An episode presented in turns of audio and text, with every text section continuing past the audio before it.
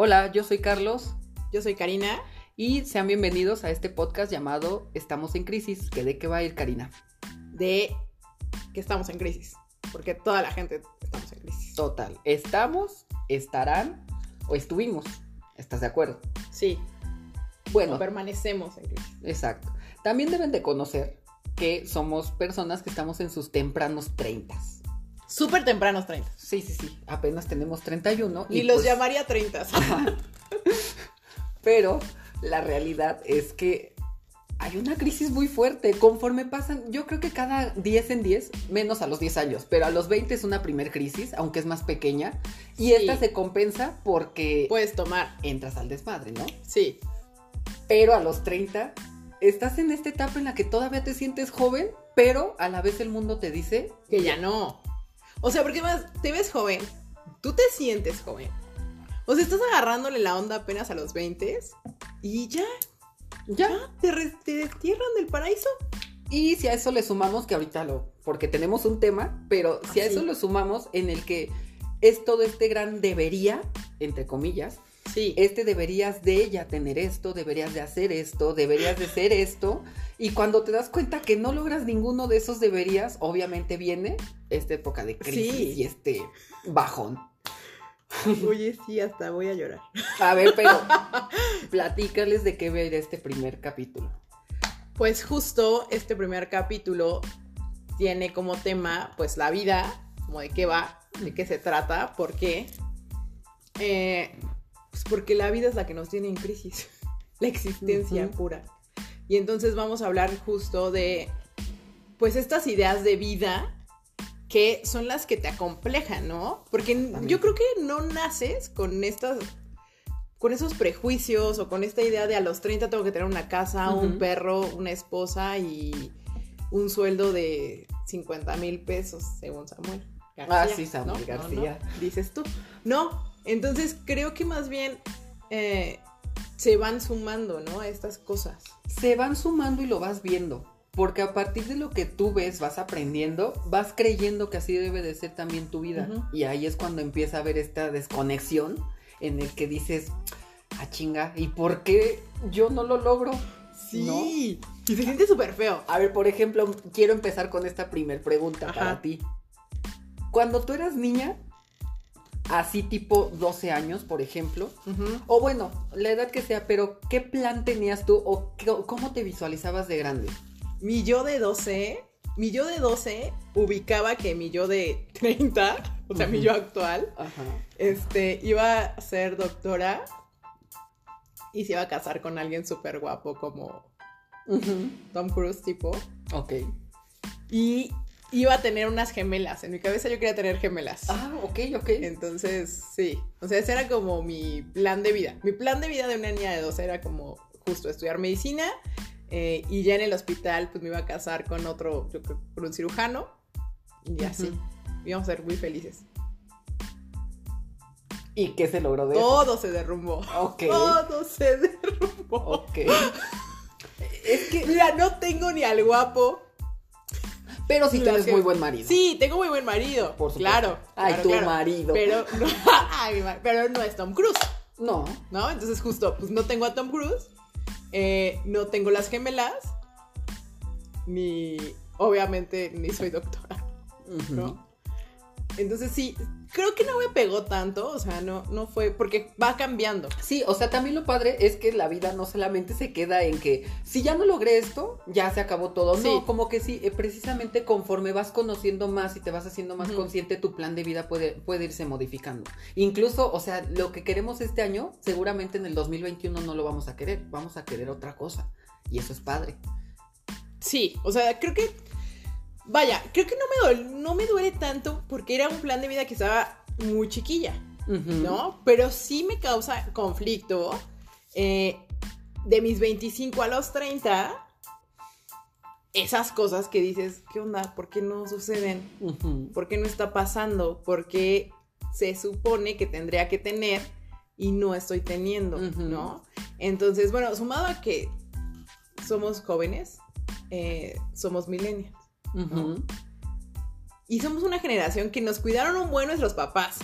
Sí, O sea, nuestros papás nos cuidaron muchísimo. Es que sabes que, que nada más, así como paréntesis, en nuestra época de pequeños fue cuando empezó todo este desmadre de eh, ya se están robando niños, pero era como que unas leyenditas urbanas. Sí, sí, no sé si te acuerdas, nos tocó lo del chupacabra. De Nos chupacabra. tocó lo de no sé qué charro.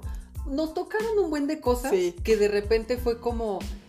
Ahí era como foco, empieza a cuidar a los niños. Entonces, nada más cierro el paréntesis, era para aclarar el por qué empezamos a nosotros ser protegidos. Y no además- estábamos como los otros. No solo los mitos, sino que también empezaron a dimensionarse también casos reales como de niños que sí se robaban, violaciones, porque te acuerdas, a nosotros nos tocaron los comerciales de Chabelo de cuéntaselo a quien más confianza le tengas, chavo.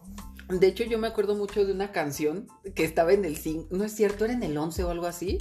La cantaba una señora y decía algo así como, córrele, ay, córrele, que ni tu papá ni tu mamá te pueden... Era para que no te pegaran. Ah, sí, sí. Y me acuerdo mucho de esa canción, se me quedó mucho el pinche jingle y pues ya no me lo pude sacar. Sí. Entonces sí, o sea, somos una generación que nos protegieron mucho. Dos, crecimos en este cambio de la tecnología. O sea, la tecnología ha ido creciendo con nosotros. Por eso es que nos aferramos a estar en todas las redes sociales. No las vamos a dejar nunca. No, O sea, niños nuevos, acostúmbrense a que vamos a estar ahí. O sea, los millennials van a estar ahí de 90 años descargando la aplicación de moda porque no y nos queremos. aferramos, pero también seguimos en, ay, porque los niños ya no agarran libros. Ay, porque ya no quieren investigar por otro lado. O sea, somos este mezcla, este híbrido raro. Porque fuimos este híbrido. O sea, sí empezamos nosotros con los libros. Y sí nos tocó investigar también en, en estas cuestiones y hacer mucha talacha a mano. Pero ya todo lo que fue prepa universidad ya fue 100% en línea. ¿no? Los ligues en línea nos cuestan un buen de trabajo porque no, no acabamos de entender Como es. cómo es. O sea, todavía extrañamos un poquito la vieja usanza. Pero que también yo he de decirte, a mí me cuesta trabajo también a la vieja usanza. O sea, Sí. como que en un punto se me desvirtuó todo y ya no sé por dónde, ¿no? Pero, ok. Sí, entonces justo pues hay que como ubicar bien cuáles son las situaciones de tu vida, ¿no? O sea, porque la vida de todos es muy diferente, ¿no? O sea, no, no porque es- estemos en el mismo contexto, Sí. nuestra vida va a ser la misma. O sea, No. tu compañerito de la escuela seguramente vivía cosas completamente diferentes a la tuya. ¿no? Y de hecho, como vas creciendo, creo que se van rompiendo eso. Porque tu primera instancia, que es tu casa, tú crees que así son todas las casas. Ajá. O sea, tú crees que todas las normas que tú tienes en tu hogar es igual. Ujú. Y cuando se rompe eso es cuando por primera vez tú vas o, a- o sales con otra persona. Ujú. O sea, me pasó mucho que ya, o sea, yo en la secundaria, hasta la secundaria tienes 13, 14, Ujú. Hasta 15, depende. Ajá, me dejaron salir con una amiga, como irme a quedar a dormir en su casa. Y ellos podían comer en la sala y subir los pies ahí. Y para mí fue como, no manches. Eso se puede. ¿Y eso se puede? Ajá, ajá. Y fue como, ¿qué? Vivirme así con mentiras toda la vida. Que justo creo que es el primer como golpe que tenemos, porque tú bien lo dices. Creemos que la vida es lo que conocemos, Sí. porque somos niños, creemos que la vida es tener papá y mamá. Bueno, en mi caso, tener papá y mamá, estar en una casa, ir a la escuela, regresar, tener comida y tal, pero de repente te encuentras con que para otros la vida es este pesar, porque a lo mejor no hay para comer, a lo mejor viene de padres divorciados, a lo mejor te encuentras con que su situación económica es más, muchísimo más alta que la tuya y para él la vida está en otro nivel. Y entonces justo es esto, ¿no? Que, bueno, yo algo que pienso es que ese concepto de vida es tan ambiguo porque cada quien como que lo interpreta de acuerdo a cómo le va. Y, pero dentro de esa interpretación, obviamente empezamos a tomar otros conceptos que provocan que empecemos a decir, es que entonces mi vida no está bien. Justo. Es que entonces, ¿por qué? Lo que decías hace rato de este senador, bueno, el señor este Samuel Samuel, García, ajá. Samuel García. O sea, dentro de toda la risa y todo lo que da, porque el señor, este, de hecho hasta vi un meme de que estudia porque pesa más un lápiz que un palo de golf. No, pesa más un palo de golf que un lápiz, por eso estudia.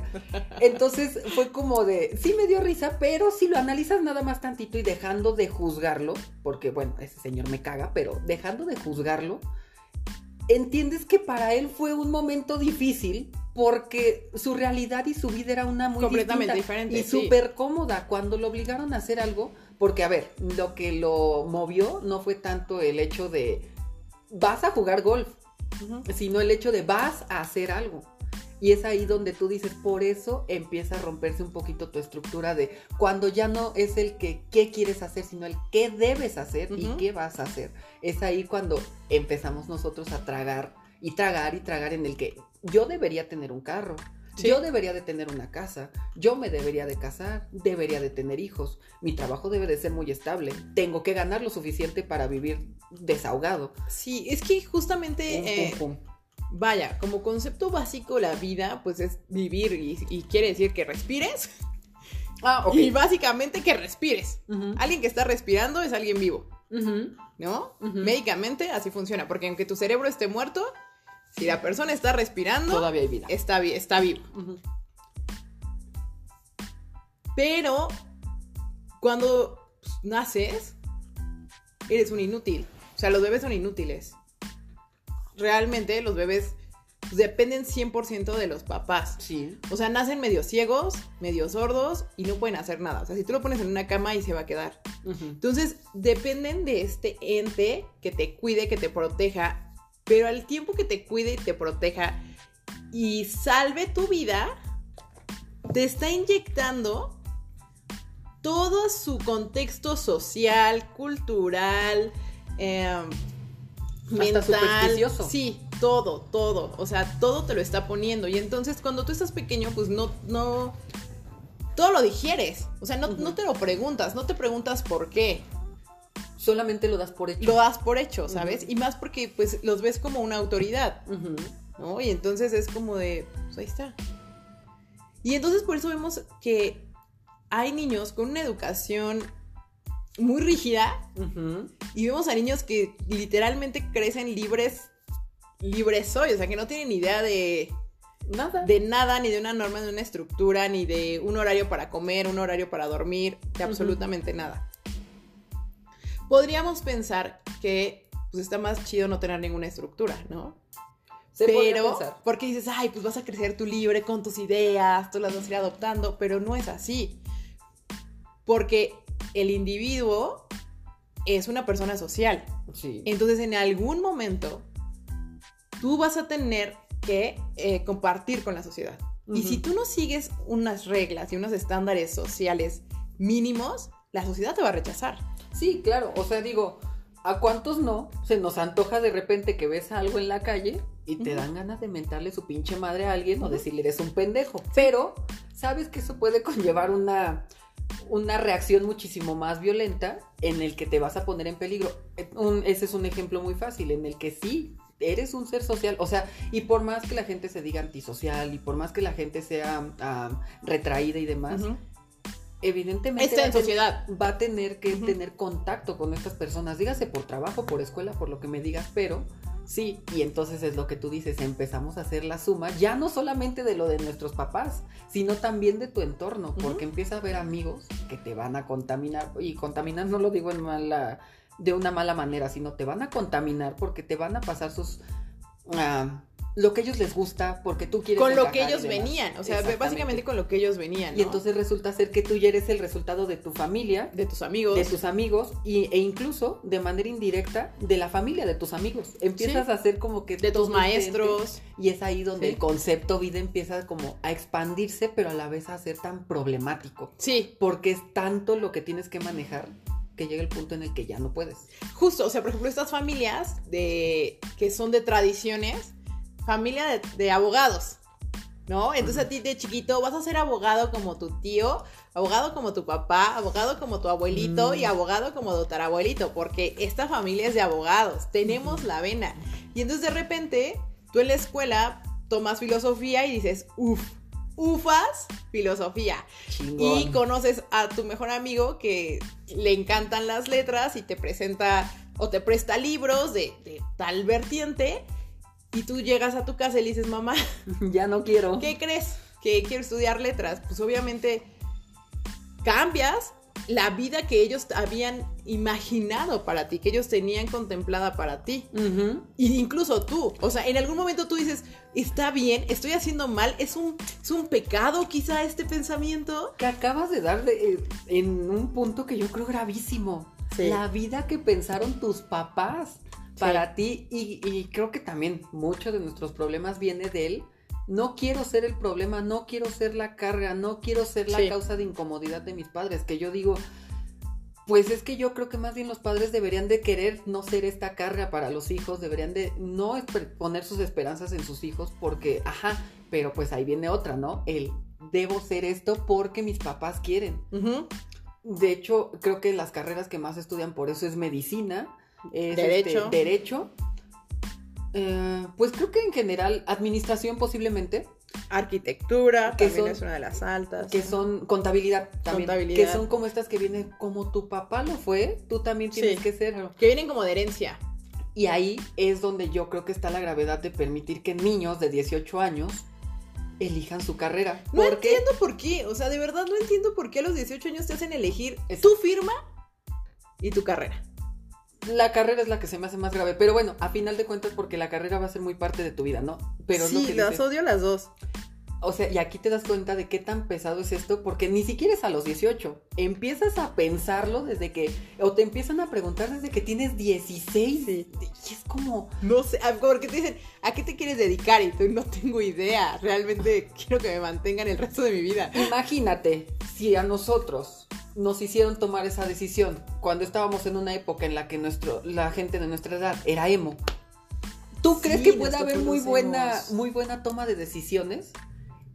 Y es algo que va a impactar a nivel vida. O sea, ya real es algo con lo que te vas a quedar y, con, y tan así va a impactar que a lo mejor si te metes a una carrera que no te gusta, vas a perder años de tu vida porque vas a regresar, bueno, vas a salirte de ahí, vas a tomar una carrera que te guste o no, hay mucha gente que incluso pues, se, quedó ahí, ¿no? Porque, pues, dicen, no voy a perder el tiempo eh, estudiando otra carrera y tal. Es muy complicado. Yo sí conozco muchas personas que dicen, ay, mi carrera no me gusta, o no ejercen su carrera, ¿no? Y es por esta mala decisión. Es que te obligan a tomar bien chavito. Porque además, en la educación mexicana nunca te orienta para saber cuáles son tus cualidades. Para nada. O sea, realmente tú eres una máquina de repetición. De, de, memorización y repetición. Nada más. La escuela es así. Y funciona así. Si tú no eres este ente, no funcionas. No. Eh, de hecho, las personas que eran las más cumplidas las más mataditas no necesariamente son las personas exitosas del día de mañana. Yo te puedo decir tal cual que en mi escuela, las de la escolta, cuando iba en la primera, en la primaria, las de la escolta eran las de mejor eh, promedio. Actualmente, esas de la escolta eh, están teniendo unas vidas que yo creo que no son las que se imaginaban para ellas. Se imaginaban, les proyectaron sus papás y se proyectaron ellas, ¿no? Porque estos niños que siempre sacan 10, todos, o sea, maestros, compañeros, siempre le dicen de tú vas a hacer cosas increíbles, tú vas a hacer cosas grandísimas, tú estás, o sea, a los que eran promedio como yo, nunca, nunca nadie nos decía eso. Como ¿eh? nosotros, dices. O sea, no, nunca. O sea, nunca nadie me dijo como, oye, Lau, vas a llegar a hacer cosas grandísimas, ¿eh? eh no. no. Era, era más bien como, vas a quedarte en el hoyo, vas a quedarte en el hoyo porque no te esfuerzas y estás bien burra y tal. Entonces era como, pues sí también, o sea, te empiezas a creer los dos discursos. Y yo realmente, por ejemplo, en la primaria, pues es que no, no salía mal, pero tampoco salía bien. O sea, era una X, podría ser, o sea, solamente cumplía. Pero sí en la secundaria, que, que venía con ese mismo discurso, fue como, pues, ¿para qué me esfuerzo? O sea, no, no tengo por qué esforzarme, porque los primeros lugares ya los tienen ellos. Ajá. Entonces era porque, pues no. Pero entendí, eh, ya hasta que me gradué, obviamente, que la vida no funciona así. Que más bien los que tienen éxito son los que saben resolver. Y nunca, nunca me preguntaron eh, cuál era mi promedio. O sea, si eres bueno en tu trabajo. Ah, no. O sea, si eres bueno en tu trabajo, Nada. creo que nunca te van a preguntar tu Ujú. O sea, nunca es como de, ay, pero sacaste 8 en física. De hecho, a ver, para que sepan también somos profesores ambos, a, Sí. nive- a diferentes niveles. Sí, sí, sí. Dime tú tu perspectiva, yo te digo la mía. Yo tengo actualmente niños que son de 10. Ah, porque bueno, yo soy profesor de primaria. Yo tengo niños que son de 10, entregan todo y demás. Tengo otros niños que son un poquito más difícil que me entreguen, pero noto en ellos que su capacidad de razonar, de simplificar y de abstraer la información es muchísimo más alta que la de estos niños que tienen 10. Por eso en sus cuadernos no se nota porque para ellos ya no es necesario. Lamentablemente por cuestiones de regla de las escuelas, porque tenemos este de- modelo educativo tradicional, en el que es como lo que hacen en el libro y lo que hacen en el cuaderno es lo que vale. Como tú lo dices, repetición solamente. Pero yo sí tengo detectados a niños que sé que van a poder hacer algo bien porque su capacidad de raciocinio y de trabajar su información es excelente. Lamentablemente no les puedo poner el 10 a ellos porque precisamente esto, lo físico no, no, lo tienen. Sí, porque no hay una, una- un modelo de evaluación de eso. Exactamente. No lo tenemos. Exactamente, porque no existe. No. No. estamos preparados para todos los estilos de aprendizaje. Pero eso es en niños de, de primaria. ¿Tú qué notas en los que están en universidad? Buena pregunta, buena pregunta. Eh, pues es que mira, universidad, llevo, para también ustedes- para que vayan ubicando, llevo dando clases 10 años. Entonces sí he visto una transformación muy fea. O sea, una transformación no, no hacia adelante, sino a... Es que ni siquiera es hacia atrás, es como hacia un lado. Ay, es que ajá, ni siquiera hacia atrás, más bien indiferente. Ok. Veo una educación indiferente. O sea, el sistema de evaluación es el mismo. Memorización, eh, repetición. Ah, sí, porque eso es desde kinder hasta... Y, eh, y obviamente aquí en licenciatura, ejecución, ¿no? Pues aquí vamos a ver las tres. O sea, que, que lo aprenda, que lo repita y que lo haga. Perfecto. Pero a ellos no les interesa preguntar, ¿sabes? O sea, no les, no, no quieren saber de dónde viene o por qué o... Es, es muy como... ah. Es complicado. O, o sea, a mí me da mucho... Ah, es que no sé cómo explicarlo. O sea, no es que me moleste, pero mucha incomodidad Ok. ser parte de este sistema. Porque estoy siendo parte de un sistema quebrado que lo único que está haciendo es egresar a personas que no están preparadas Incompetentes. para el día. Ajá. Eh, no sé si te has dado cuenta que las estadísticas que siempre arrojan es como eh, México es el país con mayor universitarios eh, titulados o mayor licenciados o, o tal, pero sin trabajo. Claro que sí, porque no están listos para trabajar No. porque no están listos para la vida de afuera, ¿sabes? Porque se quedan muy en la vida de adentro. ¿Cuál es la vida de adentro? La vida donde mis papás me resuelven, la vida donde mi maestro me resuelve, la vida donde la escuela me Y resuelve. justo tú lo decías hace rato, nosotros venimos, somos una generación muy protegida. Si nosotros fu- fuimos así, los que actualmente tienen 20 años, hasta la fecha, son en su mayoría, están acogidos completamente Sí. por sus padres. La- las escuelas son de, ay, no te preocupes, yo te voy a pasar. Y, pero ¿a qué viene esto? A que precisamente empieza a haber ciertos, volviendo a nuestro tema, empieza a haber ciertos mm, deben de Ujú. de vida. O sea, ¿sabes? En el de debes de permitir que se gradúe, debes de permitir que haga esto, porque vienen con esto de si no les vas a arruinar. O sea, se siente como que les arruinas la vida y es común. ¿Es en serio? ¿Se las estás arruinando? ¿Les estarías haciendo el favor? Sí, yo creo que estaríamos el favor. Eh, y, y, mira, nosotros nos, nos protegieron mucho, porque sí, o sea, yo fui una niña súper protegida de no puedes ver, no puedes salir, o sea, me cuidaban mucho muchísimas cosas, ¿no? Pero también fuimos la última generación de mano dura. Sí. O sea, fuimos la última, la última generación donde nuestros papás decían, te sientas y te sientas. Y no preguntabas por qué. O a veces ni te decían, era esa, era esa mirada de. Sí. ya. O sea, Porque todavía en nuestra generación los papás tenían libertad de ponerte una buena frieguiza. Y tú ibas corriendo con tu mamá, con tu profesor y te decía, pues pórtate bien, ¿no? O sea, a quien tú le dijeras, mi papá me pegó, la respuesta era, ¿qué hiciste? Pórtate bien. Y entonces, pues sí creciste muy arropado, pero también muy en esta situación de seguir la ley, seguir la norma. No preguntes, Carlos, no preguntes, solo síguela. Por eso es que también somos muy incorrectos en ciertos temas. Sí. Porque nunca nos preguntamos, ¿no? Y entonces era como, si dijeron que es verde, es, verde. Pero por... es, verde. Y entonces así nos quedamos. Entonces, si el maestro te ponía un 8, pues sí te enojabas. Pero pues era el maestro y era una autoridad. Entonces, al ser una autoridad, te anulabas a ti, ¿no? Tenía sus ventajas y sus desventajas. O sea, en la educación pues tenía una ventaja que justo, pues si sí te merecías ese, 8, pues ahí estaba. La desventaja era que pues también había muchas cuestiones que quizá no eran justas, que tal vez eh, pues eran cuestiones de pleitos y entonces tú decías, pues a quién le digo, te sentías indefenso, sí. ¿no?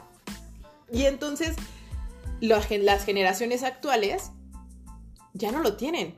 Porque esas generaciones, si alguien, es más, si conmigo llega un niño y me dice, mi mamá me pegó, es como, ¿qué? ¿Dónde está esa señora loca? Yo también ya lo veo mal. Sí. ¿No? Y entonces ellos ya no le temen a nada. Y ellos ya sí se preguntan todo. Ya cuestionan la autoridad. No es que esté mal, está perfecto. Pero no entienden cuando una autoridad está en la razón. Pero en ese cuestionario es lo que más grave se me hace, no hay fundamentos. Justo, sí. Lamentablemente, ahorita está estamos despertando en un chingo de cosas y está padre, pero detrás de eso no hay un fundamento, solamente preguntas y es como, pues porque sí. Y ya. Ajá. O sea, le decía, le decía, el otro día veía un video de un chico entrevistando a una chica en, España y le dice, oye, ¿tú qué opinas del feminismo? Le dice esta chica, se veía como unos 21 años, 22. No, pues es que yo estoy de acuerdo porque ya estamos estamos cansadas de este sistema heteropatriarcal y tal, ¿no? Y le dice, ok, y si te digo que una mujer, no me acuerdo, o sea, disculpen mis fuentes, pero le, dijo, y si te digo que una mujer puso esta ley en contra de esto de las mujeres, y entonces ella no pudo defender y lo único que volteó le dijo, ¿qué hijo de puta eres? Y ya, terminó la, la conferencia, la, entrevista, porque ya no supo argumentar ya no supo decirle, no, a ver, por una no somos todas, no sé, ¿no? Sí, es que mira, eh, los temas que se ponen de moda, ah, hay que ser muy cuidadosos, ¿no? Eh, y es lo que te digo, la, comunicación inmediata que nos dio el Internet, la globalización, nos ha hecho que no investiguemos. Nuestra generación ya fue flojona. Sí. O sea, nuestra generación ya fue floja. Sí, porque que como por secundaria prepara secundaria ya nos tocó internet. Yo ubico ya, ajá, yo ubico ya la entrada de a mi vida internet en secundaria. Sí, cuando ¿no? Si entrabas a internet ya no servía el teléfono. Sí. Y se escuchaba sí, sí, Sí. Pero además, o sea, pero tenías que buscar, porque de hecho no sé si te acuerdas que no existía un buscador como tal cuando nosotros iniciamos. Tenía, o sea, o sabías la liga o no estabas haciendo nada. Jugabas eh, Spider-Man cartas en Ajá. tu y entonces, eh, nuestra generación ya fue floja. La que viene ya es más, o sea, ya no lee, no le interesa leer, no, no quiere cultivarse, lo único que quiere es quejarse y estar en los temas de moda. El problema justo es que si tú no sabes el contexto, no puedes defenderlo. Claro. Entonces, pues ahí está, o sea, no vas a poder defenderlo, no vas a saber cómo reaccionar, te vas a ofender. Y es parte de estas enseñanzas, volviendo, de vida, que han hecho los padres, que es como, tú no te preocupes por cómo va a salir tu colegiatura, ahí va a estar. Tú no te preocupes por cómo llega la ropa, ahí está. Te lo ganaste o no, todo ahí está. Y entonces es ahí a donde ellos acuden a los padres, no, no a los padres, a la idea de lo que son sus padres y es como, yo no me tengo que esforzar, la vida no es para esforzarse, la vida no es para vivirla incómodo. Que, contrario a nosotros, por eso es nuestra pinche crisis, porque a nosotros hasta cierto punto Bueno, también, espérame, no quiero generalizar a toda las, la nueva generación. Hay algunos que todavía también le están chingando desde su trinchera y lo están Y, haciendo. y te voy a decir cuál es la diferencia en todas las generaciones. La educación. O sea, siempre te lo voy a decir. O sea, la educación es la base de todo. En cualquier generación. Sí, y no solo, no educación escolar, No, educación en general. Educación en general, ¿eh? Y, más, y, y tiene más peso, de hecho, la educación en el hogar. Porque es la que va a forjar tu primer, lo que hemos estado diciendo, tu primer ente de vida. Si tu primer ente de vida te regula conociendo, de sí mi vida, de la puerta para acá, tú podrás ser el príncipe. Es más, levitas, chiquitito, yo limpio por ti. Pero mira, cariño, de la puerta para afuera, si te toca andar hincado, pues te hincas. No lo entienden. Entonces ellos quieren andar así levitando y que todos recojamos eh, su tiradero. Su desmadre.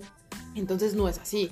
O sea, puede pasar eh, que, que, por ejemplo, podría ser uno de mis casos. Eh, Yo en mi, en mi casa nunca tuve ningún problema. Pero sí mis papás eran de, si tu jefe te está gritando, ¿Te aguantas? pues te aguantas. Porque es tu trabajo. Y entonces eh, ah, te vas a encontrar con jefes así. Te vas a encontrar con jefes buena onda. Pero si te tocó ahorita un jefe hijo de puta, pues trabaja, aprende a cómo lo quiere él y ya. Pero no puedes cambiar al jefe. Las generaciones de ahorita es que me lo cambien. Que me lo cambie y no me salgo, porque a final Sí. de cuentas mis papás están ahí para apoyarme. Y Para que eso es algo que hacen sí. mal los papás. es Sí, decir, y, y- y- y lo vemos, o sea, eh, lo- yo con mis alumnos, tristemente veo eso, ¿no? Veo, me doy cuenta muchísimo de su personalidad y ubico cuál fue su estilo de crecimiento. O sea, si, si crecieron en una familia estable o en una familia inestable. Y no es que tenga que ser ese estándar mamá-papá, pero sí es importante el que tengas una base sólida Sí. De reglas y estructuras. O sea, tengo algunos que dicen, ay, pues es que mis papás se fueron de viaje y no llegan en un mes, entonces, Ok. ajá. O, ay, no, mi mamá no me dice nada. O, pues es que mi papá solo paga la escuela, pero pues ni le importan mis calificaciones. Sí, son de los que nada más es como el dinero, el dinero y creen que los hijos son eso, ¿no? Sí, porque vemos también, o sea, si como hijo tienes que entender eso, de que los papás te están llenando de sus propios conceptos y no necesariamente son los tuyos, como papá tienes que súper entender que aunque sea tu hijo, es su vida y sus decisiones no dependen de ti. Ok. Y entonces como papás siempre queremos proteger y siempre queremos que sufran lo menos posible y queremos darle lo que nosotros no tuvimos. Y entonces es un lío porque, Porque les estás chingando la vida de pues manera sí, porque tú cómo aprendiste a ser buena persona, pues depende de, tus trancones con la vida que te diste, pero si le estás quitando esos trancones a tu hijo, pues no se va a ser una buena persona. Y yo te lo he dicho varias veces, yo mucho de lo que he aprendido no lo aprendí de mi familia. No quiero sonar este como este, ni quiero decir que soy el, el negrito en el arroz, porque aparte racista, ¿no? Pero eh, sí soy esta persona muy distinta a toda mi familia en general. Sí. Tengo unas ideas y tengo maneras de llevarme muy distinto a lo que llevan ellos. Entonces, ¿dónde aprendí yo? De amigos, de la vida en general, de los putazos que me ha dado la vida, porque me he llevado unos buenos chingadazos y de los que con ayuda de personas sí he salido, pero a final de cuentas pues también todo estaba en mí. Entonces he aprendido eso, ¿sabes? Porque afortunadamente tuve padres que me dejaron romperme la madre. Tengo una mamá que siempre me dijo de, yo te lo he dicho, ah, para mí eso de terminar una carrera ni siquiera era como una pregunta, para mí era algo que se, Se tenía por que hacer, y ya. Y lo hice porque siempre lo inculcó en mí. Que si me preguntas ahorita, yo diría, pues una carrera no te garantiza nada. Lamentablemente, pues ella todavía tiene esta idea de antes que sí, era como gran cosa, ¿no? Pero sí, o sea, también yo creo que es eso, el atrevernos nosotros a forjarnos, pero mientras más jóvenes mejor. O sea, Yo creo darte que forjarnos cuenta. un carácter y, y darte cuenta quién eres y qué quieres. Esa es, esa es la pregunta de vida más cabrona y más De hecho, difícil. Déjame, déjame, te pregunto dos cosas. Yo también las respondo, Ajá. pero la ¿Quieres? primera, Ajá. Si a ti te preguntaran ahorita, ¿qué es la vida? ¿Qué dirías? Y la otra que te quiero hacer es, ¿qué es lo que más te gusta de la vida? ¿Qué es la vida? Son instantes. Son instantes de, de felicidad y de tiempo. Ok. Entonces, para que puedas tener esos instantes y sean muy consecutivos, tienes que tomar buenas decisiones, ¿no? O sea, tener bien claras tus, eh, em, pues, tus expectativas, Ujú. cómo quieres, ¿no? Que, y, y es lo que te digo, así me costó mucho trabajo. O sea, porque yo sí pasé por estas ideas y estas fantasías de ¿Me merezco todo? de, pues mira, en primer lugar, pues yo cumplí como con todo, ¿no? Tal, tal, o sea, cumplí la haciendo universidad. check, fui check, haciendo check, check, check, check, de mis papás y mío, ¿no? O sea, no les rompí a ellos en ningún momento su expectativa de hija. Y yo en ningún momento rompí tampoco la que yo medio me había planteado, ¿no? Y entonces de repente me encuentro en, o sea, joven, trabajo exitoso, ganando dinero de mi carrera, rica, famosa latina. Este.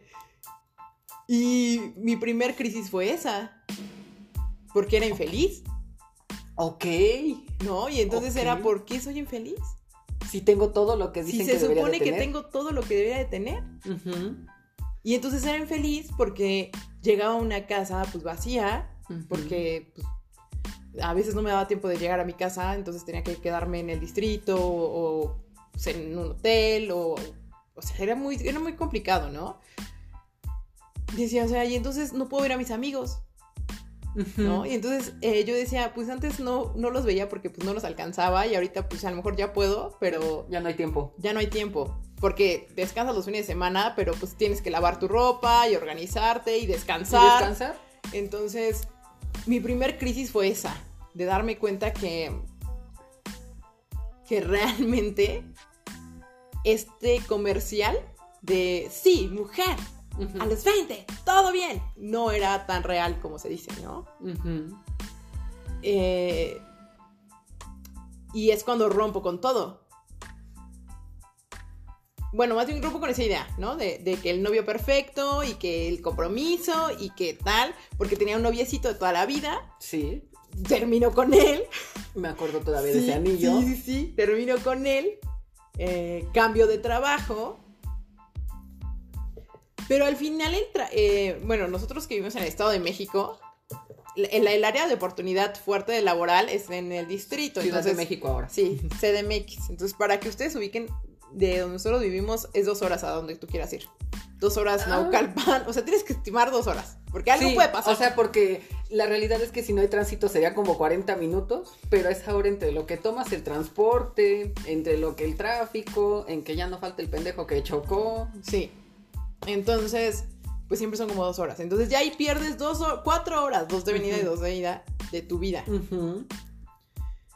Eh, y bueno, ya tenía más tiempo. Ya fui como de, ay, bueno, voy a conocer. Pero al final me seguí involucrando tanto en el trabajo porque eso es lo que te enseñan, que, que tienes que producir Matarte. dinero. Que tienes que producir dinero. Ajá. que el dinero es, es el sinónimo de ser exitoso. Y entonces voy de nuevo, otra vez, corte B, otro trabajo diferente, igual me está yendo poca madre, eh, ya estoy teniendo otra vez mucho dinero, todo bien, eh, me caso, y todo está perfecto. Otro check-in para mis papás, otro check-in para mí, porque me caso joven. O sea, es, es, es este tipo. O sea, este, yo fui hasta que sí fui haciendo mi listita, ¿no? Y de repente, pues pasa que pues, muere Erika, que era nuestra mejor amiga. Y ahí es cuando me rompe, o sea, creo que fue mi segunda crisis fuerte, porque me fui de hecho una semana yo sola a meditar y entendí que la vida es justo lo que te digo, momentos, Instantes. instantes, y que si tienes la fortuna de verlos a tiempo, vas a acumular muchos. Y si no, vas a quedarte como yo eh, con, con respecto a Erika, debiéndonos muchas cosas, Sí. ¿no? Este, y entonces renuncio a mis trabajos de poder, se podría decir, o de solvencia económica, y cambio mi vida completamente a una vida más tranquila. a esta vida donde yo puedo tener tiempo para ver a mis amigos cuando quiera, puedo ver muchísimo más a mis papás, duermo todos los días en mi casa, eh, no estoy pensando en el bomberazo de las 3 de la tarde y me siento muy a gusto. Pero no por ello la gente deja de juzgarme, porque siguen juzgándome, o sea... Eso es inevitable. Pero ¿sabes qué? Me juzgan el doble porque es como de, oye, pero si tú tenías tan bonito, pues, ay, ah. y si ganabas tanto, ay, pero ¿por qué? ¿Sabes? Y es como de, mm, pues no, o sea, no, no es necesario, ¿no? Entonces, pues es lo que te digo, o sea, como que lo que me enseñó a mí, y ya fue grande, justo a reconocer que es la vida, pues fue como a los 26, 27. Estamos hablando de hace nada. De hace tres años. Y está padre. O sea, ¿no? Y, de ahí para acá he disfrutado, como no tienes una idea, todo. O sea, cualquier cosa la disfruto al máximo. No me engancho en o sea, no me engancho en el dinero porque tengo un concepto de que, pues como que si el dinero te alcanza para lo básico, ya estás del otro lado. y, y eso me funciona bien. O sea, también debo decir que soy muy privilegiada, o sea, no, tengo que preocuparme. Pero es esa, es esa parte de que creo, creo que la vida es una construcción de momentos. Ok. Que justo como decías, no importa la carrera, no importa nada Importa, importan esas cosas que están ahí y que siempre estuvieron ahí. Ok. Antes de que me digas lo que más te gusta de la vida, déjate, digo yo, lo que considero. Sí, sí. Mira, yo, o sea, se va a escuchar raro, pero no sé definirla. Siento que la vida es esta, este, em, es este concepto abstracto, ya lo había dicho, que cada quien forma. Para mí también, efectivamente, si me dices vida, yo pienso en esos momentos que he pasado con las personas que más amo. Pienso en estas como cosas que he hecho que me han gustado mucho. Pienso en cuando estoy haciendo lo que me gusta realmente. O sea, que no lo hago por obligación, que es algo que está saliendo de mí. Entonces, para mí eso es la vida, ¿sabes? Para mí la vida es este... Estos, como tú dices, momentos, pero sí muy marcados Incluso también parte de ellos han sido estos momentos tristes, como lo de nuestra amiga, em, como lo de ciertas decepciones que he tenido. Pero sé que el concepto de vida de alguien más es, por ejemplo, vida es dinero, lo que deseas hace rato. No voy a juzgar, está bien porque así les enseñaron y así se han formado. Y si eres feliz, es lo que te digo, mira, yo con que... Sí, hay algo que siempre le digo a la gente, eh, con que tú duermas tranquilo en las noches, es, más que sí. Y fíjate que yo diría que vida ni siquiera es esta felicidad, porque no, la vida no es solamente felicidad, para mí es esta tranquilidad. El saber que tienes tus bemoles, que tienes tus arribas, tienes tus abajos, tienes tus en medios, que los en medios son horribles porque no te, sientes en un limbo. Ay, sí, los pero son horribles. Forman parte de. Pero insisto, o sea, el concepto vida yo creo que sí cada quien lo debería de formar, pero de verdad cada quien. Sí. Cada quien, porque em, cuando permitimos que todo esto que ya nos contaminó nos siga contaminando, ya siendo conscientes, que yo sé que es un trabajo dificilísimo, el decir, ah, por mis papás, este, a mí, no sé, o sea, mm, me enseñaron que tengo que ser contador, ¿no? Y yo estudié por eso contabilidad, porque mi papá lo es. Pero mi pasión es la danza. Pero mi pasión es la danza, pero qué miedo, porque qué van a decir. O sea, ya eso para mí ya no es vida. Vida sería el momento en el que tú dices, a chingar a su madre. Eh, ya después me contentaré con mi papá, pero primero tengo que contentarme, eh, tengo que estar tranquilo conmigo, mismo. Eso para mí es vida. Eh, por eso te digo eso. Siento que es un concepto amplio, amplio, amplio, amplio. Que si lo llevas al punto biológico, es efectivamente es, es, respirar. Es respirar, es ciertos movimientos y tal. Si lo llevas a este punto más romántico, más como poético, ya está más cabrón, porque es ahí donde se meten una serie de cosas sí, que lo construyen. Es, siento que, o sea, el concepto de cada uno es diferente, ¿no? Yo, yo conozco a gente que dice, mi vida es mi esposa. Y literal lo es, viven y ven por sus ojos, ¿no? O mis hijos. Y literal se vuelven su vida. Exacto. Entonces sí, es, es que tú te encuentres y te topes con ella y que la defiendas. O sea, una vez que tú sepas cuál es, que la defiendas. Que la defiendas. contra quien sea. Sí. Y no es fácil, o sea, si, si te pones a llorar, si tienes tus ratos malos, si tienes tus, tu- tus dudas de decir, si habré hecho lo correcto, pero pues, que te montes en ese macho y lo, lo- lo defiendas, ¿no? Porque es tu vida. Porque es tu vida. Ajá. Sí, sí, muy bien. Y está, está feo estar viviendo la vida de alguien más. Sí, ¿sabes? la vida de otros. Entonces, ahora, ¿qué es lo que más te gusta de la vida? Lo que más me gusta de la vida, eh, me gusta el sexo, iba a decir.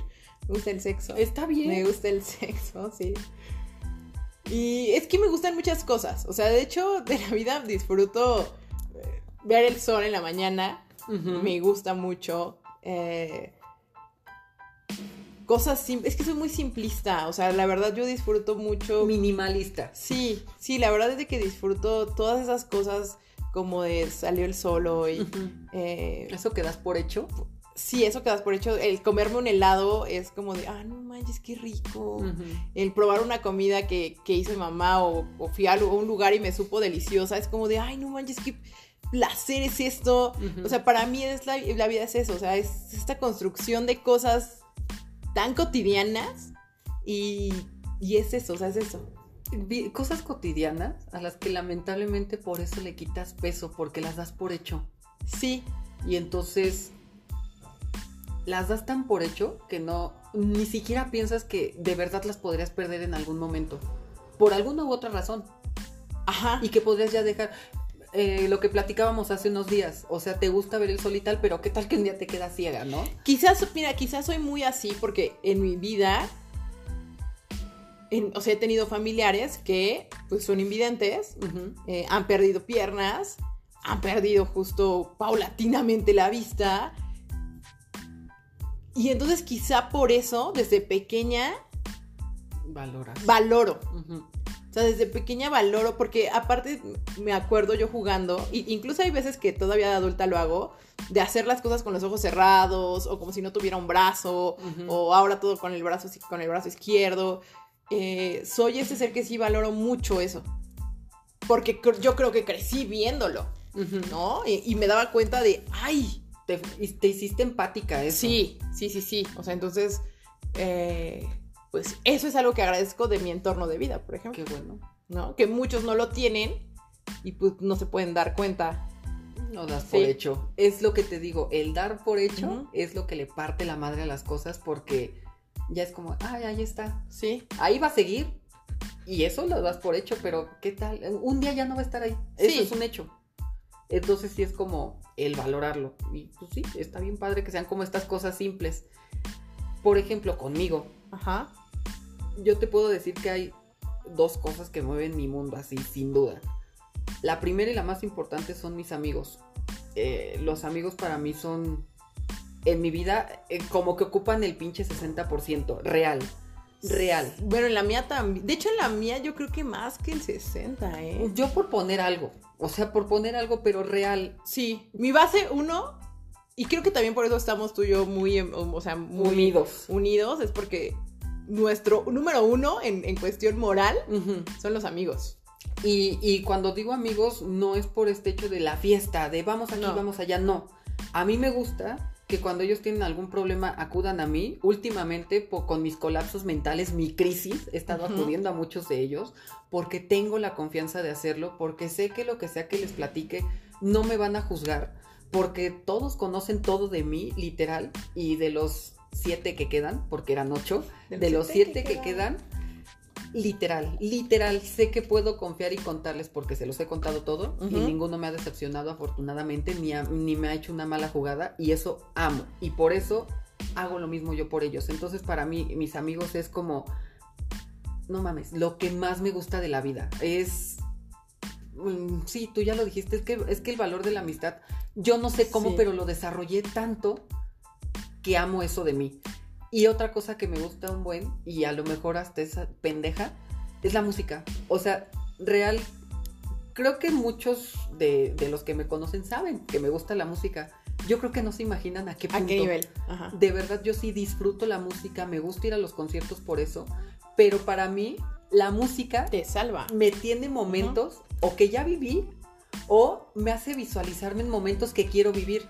¿sabes? Incluso, no sé, tengo la capacidad de que hay una canción que a pesar de que no la haya escuchado con esa persona, la relaciono y ya esa canción le pertenece y me Sí. recuerda, pero son personas que amo y que quiero.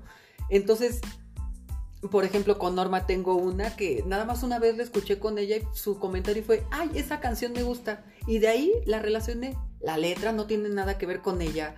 El, el Sí. tipo de música no tenía que ver con ella, pero le gustó y a partir de ahí yo la relacioné. Entonces, para mí la música es algo gigantesco. No te das una idea de cuánto. O sea, real a mí sí me hace sentir. Por eso es que siempre busco música diferente a la que están escuchando. Por eso es que yo busco siempre, por eso es que en mi Instagram siempre estoy recomendando y poniéndoles música, aunque sé que nadie la escucha, Yo sí la escucho. solamente lo hago como para escu- escuchen esta canción que ya tiene un pedacito de mí, ahí está, ¿sabes? Entonces, igual. Podrá parecer que son dos cosas simples. Bueno, los amigos no. Los amigos sí necesitan No, los amigos es- trabajo. Y necesitan. Y no trabajo como Es que lo ni digo. siquiera feo. trabajo. O sea, yo creo que las amistades que he tenido más cabronas se han dado así tan natural Es que vamos a contar cómo nos conocimos. teniendo sexo. No, todo fue, Ajá. todo fue porque Norma se graduó y entonces hizo su fiesta. Bueno, no fiesta, iba a hacer una comida en su casa. Y entonces yo llegué a su casa aparte porque yo me vine antes que ustedes. Fui Sí. a mi casa y de repente llego y ya está ahí Karina con su cámara, siendo ya muy sexy porque en ese momento Súper me sexy. Yo era en esa época era muy sexy. vestías, eres, eres, Soy muy pero sexy, ya en pero- una manera distinta. Claro, ahora era distinto. Pero la ropa súper entallada, taconazos y de repente. Pero cabrón. Y de repente, así de la nada, de la nada, generación expon- espontánea. Sí. Espontánea iba a decir. Generación espontánea. Y empezamos a hablar y hablar y hablar y hacer burla de cosas. Éramos demasiado, éramos demasiado incorrectos. Teníamos 19 años, 20. 20. no, yo 19. Sí, yo acabo de cumplir 20. Sí, Sí. sí, sí. Porque nos llevamos poquito. O sea, sí. fue hace 10 años de esto, 11 Sí, ya. 11. Este. Y empezamos a hablar y hablar y hablar. Hicimos un clic increíble y a partir de ahí no nos soltamos por cuestiones de trabajo y demás. Sí, nos a veces alejamos. es difícil verse de siempre, pero siempre sabíamos que estaba ahí el uno para el otro. Pero justo eso, eso es lo que me gusta de los amigos y por eso son tan importantes en mi vida. Porque es una persona ajena a tu familia que termina siendo más que tu familia a veces Sí, mucho y más. que aparte comparte mucho contigo y jamás te juzga. Eso es lo que amo. Sí, es que, Amo. es que los amigos es lo más bonito. Es, no, yo me encantan. Los amigos es una cosa preciosa. Pero cabrón. Y aparte te salvan de este deberías de. Son los que te alientan a veces a decir lo que decías hace rato. No quieres contabilidad, quieres danza, güey, date. Date. Yo estoy aquí, amigo. Vente a mi casa. Oye, ¿te gusta este güey? ¿Te gusta ella? Date. Sin culpa. Sí. sin culpa. Y también Sí. que son cuando estás en la, eh, en, en la borrachera, los que te cuidan y te dicen, Sí. tú sin pedos, emborráchate porque te vas a mi casa y ahí no, No, te, va te a van a robar tus órganos, nada. no te preocupes. No, y además también son estos amigos que te también te dicen, oye, me te estás pasando de cabrón. Ah, sí. Estás pasando de cabrona. Sí, sí, sí. Y tú y yo somos de ese tipo. De, sí nos decimos sí, de, de bájale dos rayitas. le estás cagando Le en estás esto. cagando. Estás ¿Para haciendo dónde- un drama sí. donde no lo hay. ¿Para dónde estás llevando tu vida? O sea, ¿qué, qué estás haciendo, no? Porque justamente creces con ellos. Entonces también hay un momento donde tú ya, ya es tanta la confianza que sí les puedes decir, oye, me estás haciendo un cagadero. Sí. Entonces, ponte las pilas.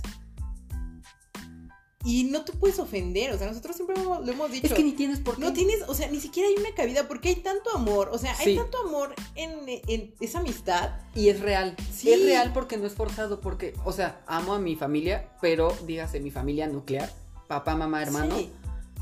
pero hasta cierto punto porque lo aprendí, Porque creciste ahí, porque o sea, así, ajá. sí. Pero con mis amigos lo que me gusta es que los amo, a pesar de que los conocí en situaciones de vida muy distintos y en etapas de mi vida muy distintas, en las que yo te he dicho, si siguen conmigo, porque la mayoría me conoce desde que soy un pinche monstruo, que un ser humano asqueroso, Yo también. asqueroso y detestable. Es que éramos horribles. Sí, entonces que sigan conmigo en esta etapa en la que siento yo que ya estoy avanzando un poco. En los que somos un ser de luz. Ya me estoy convirtiendo en ser humano. Es donde yo digo, lo valen y lo que necesiten. Sí. Mataste a alguien, dime dónde enterramos el cadáver. Después te voy a decir que es- estás bien pendejo o pendeja. Pero ahí vamos a estar. Pero ahí vamos a estar siempre, ¿sabes? Sí. Pero bueno, a ver, ya para ir cerrando.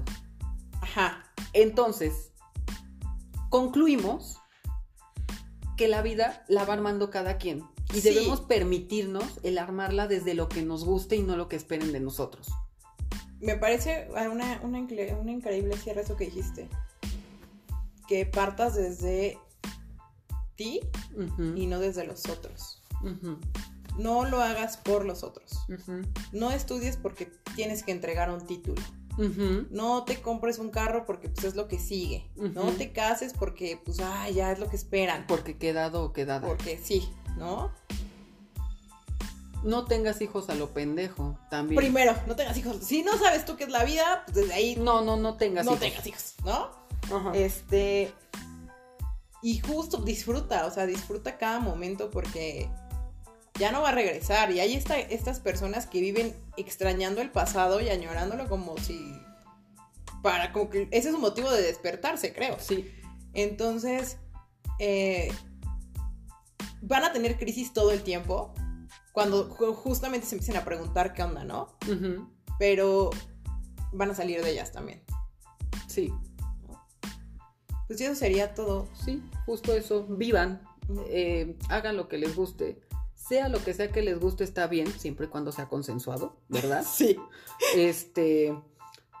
Hagan lo que quieran hacer.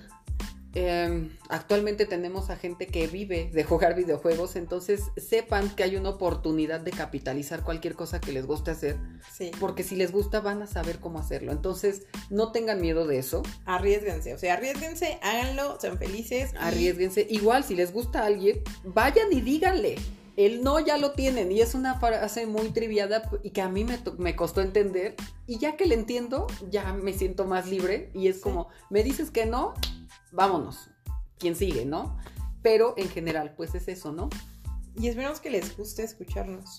Sí, ojalá Que los acompañen. en los una siguientes, en los hora. programas, Sí, espero que. podcast. Podcast, programas, lo que sea. Y pues vamos a estar subiendo cada semana. Entonces, para que estén al pendiente. Y pues ya, eso es todo. Sí, esto Cuídense. fue Estamos en Crisis. Yo fui Carlos. Y yo, Karina. Los amamos. Bye. Bye.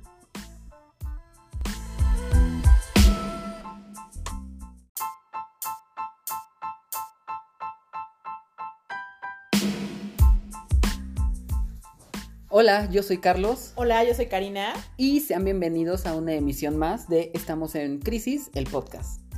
El día de hoy les tenemos un tema bastante interesante, un tema que creo que todos hemos padecido y padecemos, y algo que sin duda nos ha quitado mucho. ¿Cuál es el tema, Karina?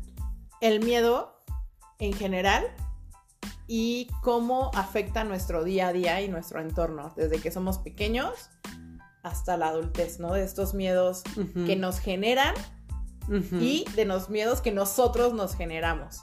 Exacto. Entonces, para iniciar, bueno, antes queríamos aclarar que todo esto viene desde nosotros, ¿eh, amigos? O sea, nosotros somos, No somos un gurú, no somos el Dalai Lama. no somos Google, No, no, no. O sea, estamos hablando desde nuestra experiencia, estamos hablando desde nuestras vivencias. Sí, o sea, este podcast es para que ustedes se diviertan, estén en crisis con nosotros y pues conozcan un poco más de cómo dos seres de 30 años con crisis eh, ven el mundo, ¿no? Sí. Entonces, también para que no se digan, ay, ellos dijeron eso y hay que hacerlo, ¿no? Si, si ustedes se identifican con nosotros, estaría padre que nos los hicieran saber. Abajo Sí. de, de- en la parte de la descripción, estamos dejando nuestra, nuestro Instagram para que ahí vayan y nos manden así como de, oye, también me pasó, oye, este, siento lo mismo, cosas por el estilo, pero insistimos, estamos hablando desde el punto de una plática de amigos. De amigos, sí, o sea, esto es como entre amigos y ustedes que nos están escuchando, pues hagan de cuenta que están aquí, son parte de nuestros amigos, están con un café y entonces también platíquenos cuáles son sus miedos, cuáles han sido, cuáles les generaron y cuáles ustedes se generaron, ¿no? Y entonces ya dejando eso en claro, pues ahora sí vamos a iniciar, ya dándole con todo y Carlos, dime para ti qué es el miedo. Para mí el miedo es esta sensación paralizante que no te permite realizar muchas cosas.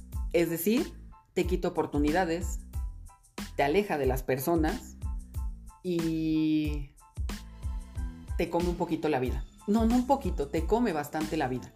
Porque también siento que el miedo es esta super sombra gigante que permitimos que ocupe una gran parte de, de lo que somos. día a día. Ujú. Muy bien. Para ti, ¿qué es? Para mí el miedo es esta sensación que te inmoviliza, que no te permite ir a ningún lado. Ya sé que suena redundante, pero lo voy a explicar un poco más. Cuando tenemos miedo, existen dos situaciones. O corremos, huimos de ella, o nos quedamos inmóviles. Las dos generan una, una debilidad porque no afrontamos. Eh, si nos quedamos inmóviles, es como me quedo quietecito, quietecito, y si no me muevo, nadie me va a ver, no me va a pasar nada. Y entonces el miedo me va a consumir en algún momento. Sí. O sea, va a terminar consumiéndome. Y voy a quedarme ahí sin hacer nada, porque no sé qué hacer, para dónde, cómo me lo quito. Y si salgo corriendo, nunca lo voy a enfrentar. Porque cada vez que lo vea, corro. Cada vez que lo vea, corro. Cada vez que lo vea, corro. Y entonces, a lo mejor le sigo teniendo miedo al coco, pero ya tengo 60 años. Ajá. Y es como de, oye, pero nunca viste debajo de la cama. ¡No! Ni lo voy a ver porque ahí ¿Qué vive tal que coco. está? Ajá. ¿No? Sí, sí, sí. Entonces siento que estas dos situaciones, pues de todas formas están horribles, ¿no? Oye, acabas de dar en un muy buen punto, la verdad, no, no me había detenido a pensar en eso, que tenemos estas dos actitudes, estas dos, ajá, estas dos maneras de actuar, que a final de cuentas las dos son destructivas y las dos no te lo permiten. No lo había notado de esa manera, de hecho, biológicamente, eh, estamos preparados nosotros para huir. ¿Sí? Por ejemplo, hay un reflejo que se llama reflejo de Babinski, que es, hacen la prueba en los niños, que cuando sienten algo extraño en el pie, ellos lo, Lo lo- recogen. lo recogen, exactamente. Y también cuando tienes un gran susto, de hecho, hagan ejercicio de memoria, cuando ustedes los han espantado así, sientes como frío en el pecho, en el estómago y las piernas te empiezan a hormiguear porque precisamente el cuerpo está mandando toda la sangre a las piernas para que huyas. Pero quieres ¿y en qué momento se enfrenta? ¿En qué momento dices hasta aquí? Óyeme, miedo. Exacto, porque sí, antes, bueno, o sea, no antes. El ser humano nace con el instinto del miedo, sea, está de manera innata, en todo el empaque viene, todos lo tenemos, porque... Me gustaría llamarlo en vez de instinto de miedo, instinto de protección. Ajá, eso es el instinto de supervivencia, de hecho. sí, sí, sí. O sea, viene en esta caja eh, de humano porque es nuestro instinto de supervivencia. El miedo también nos ayuda a mantenernos vivos, ¿no? Sí. Porque si no diríamos, claro que puedo volar.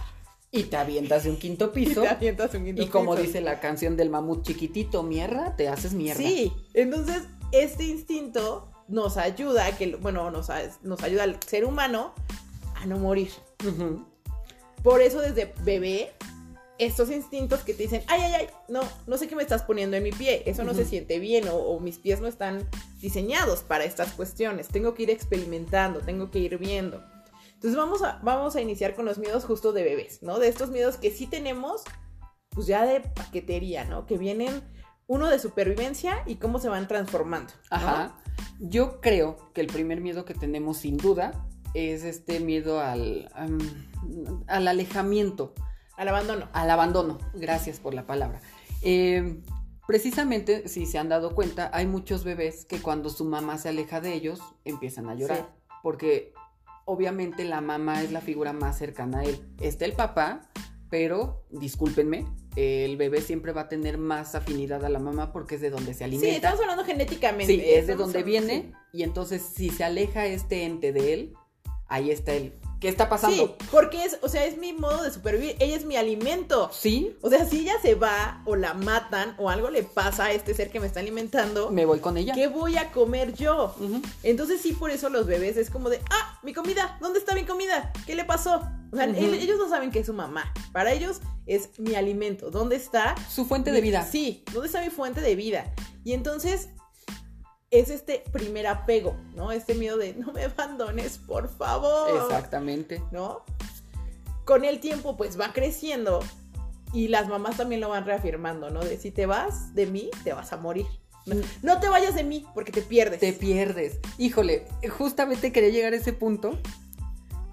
Vamos a hablar de esos, de esos miedos Ajá. que te enseña la mamá, el papá, los hermanos, las tías. Que Los son- hermanos son horribles. Sí, pero que son sus miedos y no tendrían Sí. por qué ser tuyos. ¿Sabes? Sí, sí, sí. Déjate, doy un ejemplo. Eh, el otro día estaba hablando con una amiga que le tiene un chingo de miedo a las arañas. Pero cabrón, cabrón, cabrón. De que las ve y se paraliza. Entonces, resulta ser que un día está con su hija y pues su hija muy normal, ve la araña. Y entonces la mamá, bueno, en este caso mi amiga, lo primero que hace es, ven acá, cuidado que la araña, y empieza a gritar y la niña empieza a llorar porque pues no sabía ni qué pedo, ¿no? O sea, nada más vio ahí algo que se estaba moviendo. Entonces, desde ese momento yo le dije, oye, eh, entiendo que lo que estás haciendo es por protegerla, pero no le estaba haciendo nada a la araña. Ese miedo es tuyo. Es tuyo, sí. No se lo pases. Se lo pude decir porque tenemos la confianza, confianza. ¿sabes? Pero a partir de ahí empieza también, porque voy a poner de ejemplo a mi hermano, mi mamá no sé por qué, pero le tiene mucho miedo a las personas indigentes.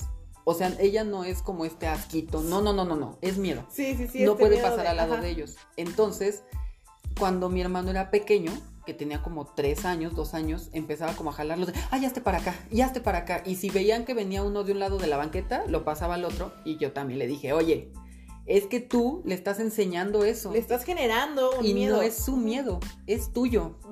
Déjalo él que desarrolle, si va a tener miedos, que los desarrolle, pero que no sean tuyos, porque no está bien, o sea, no está padre eso, ¿sabes? ¿Y tú cuáles son los que más identificas? Porque hay un chingo. Sí, mira, yo no soy muy miedosa y en general no me hicieron muy miedosa, ¿eh? Eh, eh, de lo que estamos hablando. Mis papás eran más bien como de, no, no pasa nada, no, no debes de tener miedo, no, ay, eso da miedo, no, ¿qué? Monstruos bajo la cama no existen. O sea, mis papás eran de anular estos miedos, ¿no? Ok. Por una parte está padre, pero por la otra también hace que te enfrentes al, ¿sabes? Como que a, a todo muy rápido, ¿sabes? O sea, como que a veces no, no, yo hoy por hoy no sé no enfrentar las cosas. Ok. Con miedo o sin miedo las enfrento. Y entonces a veces no me da ese espacio Para pensarlo fría- para fríamente. pensarlo fríamente. Ujú. O sea, lo enfrento y ya. Entonces, eh, por ejemplo, mi miedo actual, que ha sido mi único miedo que me inmoviliza, es que se metan a robar a mi casa. A mi casa o en el lugar donde yo esté durmiendo. Ok. O sea, si yo me voy a dormir a tu casa, Carlos, esa noche yo voy a tener el miedo de que no se metan a robar a esta casa. Y es algo que me da como Pavor. así, pavor. O sea, es mi mayor. Así que tú dices algo que te inmovilice, cabrón. Así, cabrón, es eso. Que se metan a robar en el lugar donde yo estoy dormida, por, pero por las noches. Y se hizo muy, o sea, obviamente todos tenemos miedo a eso, Sí. pero para ti ya se hizo muy específico. Para mí es, ya muy, específico. Es muy, muy específico. Este, si yo me voy a quedar a dormir en casa de alguien, ya me imaginé 200 formas de que voy a huir. Pero para, es que para mí dormir es el punto más vulnerable. Lo es, definitivo. Entonces, es como de, ¡ah! ¿No? Y en casa de mis papás, pues, eh, teníamos un perrito que pues, era súper ruidoso. Entonces yo decía, bueno, él es mi primera alarma. Entonces ya me deja así ser un ninja. Pero... Es que tú ya tenías, Sí, o sea, tú sí, como sí, mi pobre angelito, Yo ya lo tenía- tenías todo ya redondo. Voy a echar aquí canicas, voy a poner aquí aceite. Sí, sí soy, sí soy, así soy. Pero en cualquier lugar, eh, si yo me voy así, soy este ser que está todo el tiempo pensando. Y es algo que me cuesta mucho trabajar porque además vivimos en un país súper violento. Y deja tú del país, la zona en la, La que zona, estamos. sí. O sea, dices tú, ay, Karina, pero vives en Suiza. Ay, ¿No? Qué miedo tan ridículo, dices tú. No. O sea, estamos tipo de que yo me despierto y ya escuché que asaltaron la casa de la vecina. Entonces sí, o sea, es, es como miedo más grande. Eh, Pero, a ver, en cuanto a los niños, De niña, ajá, es decir, de niña, no, es que ¿nunca ya tuviste no. este miedo del coco, el viejo del costal, el monstruo bajo la cama? Qué bueno, yo tampoco los tuve afortunadamente, tuve. nunca me lo hizo mi mamá, pero, pero, híjole, si llega a escuchar esto, pues ni pedo. Pero sí tengo a- a la esposa de un tío mío. ¿Le tienes miedo a la esposa de un tío? No, no, no. Ah, La esposa de, de un tío mío eh, era muy dada. Viene el coco, viene el viejo del costal, viene esto. Y pues como que toda la familia en general era como, ¿para qué? O Sí. sea, ¿por qué? ¿Por qué? debemos miedo de- a los niños. Y de generar estos miedos con es- estas, estos entes tan estúpidos que no existen, Sí. que no, no van a hacerles nada. O sea, es que sabes que en mi casa como que sí lo decían, pero lo decían mucho de juego, ¿sabes? O sea, no sé si mis papás después me lo aclaraban, como de, ay, no es cierto, estaban jugando, o no, no pasa nada, porque Pero no, no, lo- no nunca tuve miedo y ellos tampoco me lo generaban, o sea, no es- se arraigó en ti. no, nunca. pero, Pero sí, sí ubico esos comentarios, ¿eh? Sí. O sea, sí ubico esos comentarios de, ay, viene el coco. ah, Pero yo era como de, eh, Y también déjate digo, éramos muy dados a ir como a comer al cerro, al campo y tal. Y pues obviamente niños pues se alejaban y estaban corriendo pues como perritos en pradera, vaya. Y era de, te va a salir la víbora, te va a salir la araña, te va a picar la víbora. Y era como que todos así de la víbora no pica, muerde, ¿no? Pero, o sea, empezaban a hacer estas, estos miedos que era como, ¿cuál es la necesidad? O sea, mira, entiendo que lo estás haciendo desde el punto de protección, entre comillas. Pero lo único que estás haciendo es dañar a tu hijo porque todos estos miedos son como una bolita de nieve. sí. Lo tiras, lo tiras, se hace pequeño. ¿Han visto la película Inception o El Origen? Implantas una idea y empieza a crecer, a crecer, a crecer, a sí, sí, sí. crecer, hasta que de repente Te generas miedo. ya que es lo que te digo, ya no puedes, o se genera una fobia, ¿no? Como con mi amiga, con las arañas. O sea que a lo mejor vino desde de que un día vio que le caminaba una en el pelo y tan fácil que hubiera sido tirársela, pero quizá por ahí hubo un adulto que le dijo, la araña, y le empezó a dar en el pelo y tal, ¿no? ¿Sabes? Entonces, estos miedos que son de niños, de verdad, Es que parecen... sabes que ya tuve una regresión. Ah, ya tuve una regresión de mi infancia. Ah. Y mis papás sí eran así de que si me daba miedo algo, te hacían enfrentar a ese algo. O sea, por ejemplo. inundaban. Sí, o sea, ¿sabes? Puede escucharse horrible, pero de me da miedo el agua y que al día siguiente te aventaban a la alberca. De hecho, yo así aprendí a nadar. Eran, así eran mis papás. Yo así aprendí a nadar. O sea, no era que yo le tuviera miedo al agua, Ajá. pero sí le tenía respeto. Y me acuerdo que un día, un tío, estábamos en un hotel, en una, eh, había una alberca de Ajá. tres metros, y literal llegó y ¡pum! Así, me empujó. Sí, me encantan. Y mi mamá estaba de este lado, nada más se paró por si me empezaba a ahogar. Sí. Pero yo salí como pinche ranita y empecé a flotar y yo así de, ¿qué hago? Y me dice mamá, lo que estás haciendo. Y Bien. ya. Y aparte Y de como ahí- que todos es bien, lo estás haciendo bien y te das cuenta de que ese, que eso es lo que me gusta, ¿sabes? Que cuando te enfrentan a tu miedo y después cuando lo estás logrando te empiecen a aplaudir y te empiecen a decir lo estás logrando, hacen que tú cuando enfrentes los miedos posteriormente digas, está bien, chingón. qué padre, me siento bien. Y por eso te digo, sí, o sea, mis papás, por eso no tengo tantos miedos, porque mis papás eran de, ¿qué te dio miedo? Y yo, "Ay, me dio miedo la araña. Ah, ven, vamos, vamos, ok, ven, esa araña no hace nada. Las arañas pican, no te puedes acercar, pero no te va a hacer nada. también. Digo, muerden. Pero sí, o sea, pero no te va a hacer nada, ¿sabes? Entonces Ajá. eran como que sí me hacían enfrentarme a ellos Sí. y me explicaban qué onda, qué está pasando. Es que es eso, o sea, mira, a lo mejor mi, esta, es que no te quiero decir mi tía, pero la esposa de mi tío, a lo mejor que hubiera tenido esta en mentalidad esto de, es que mi miedo es que se pierdan, igual explicarle eso a los niños. Sí. Oye, estamos en un espacio abierto, entonces no te vayas muy lejos, te puedes perder, si te pierdes aquí es un problema. Sí.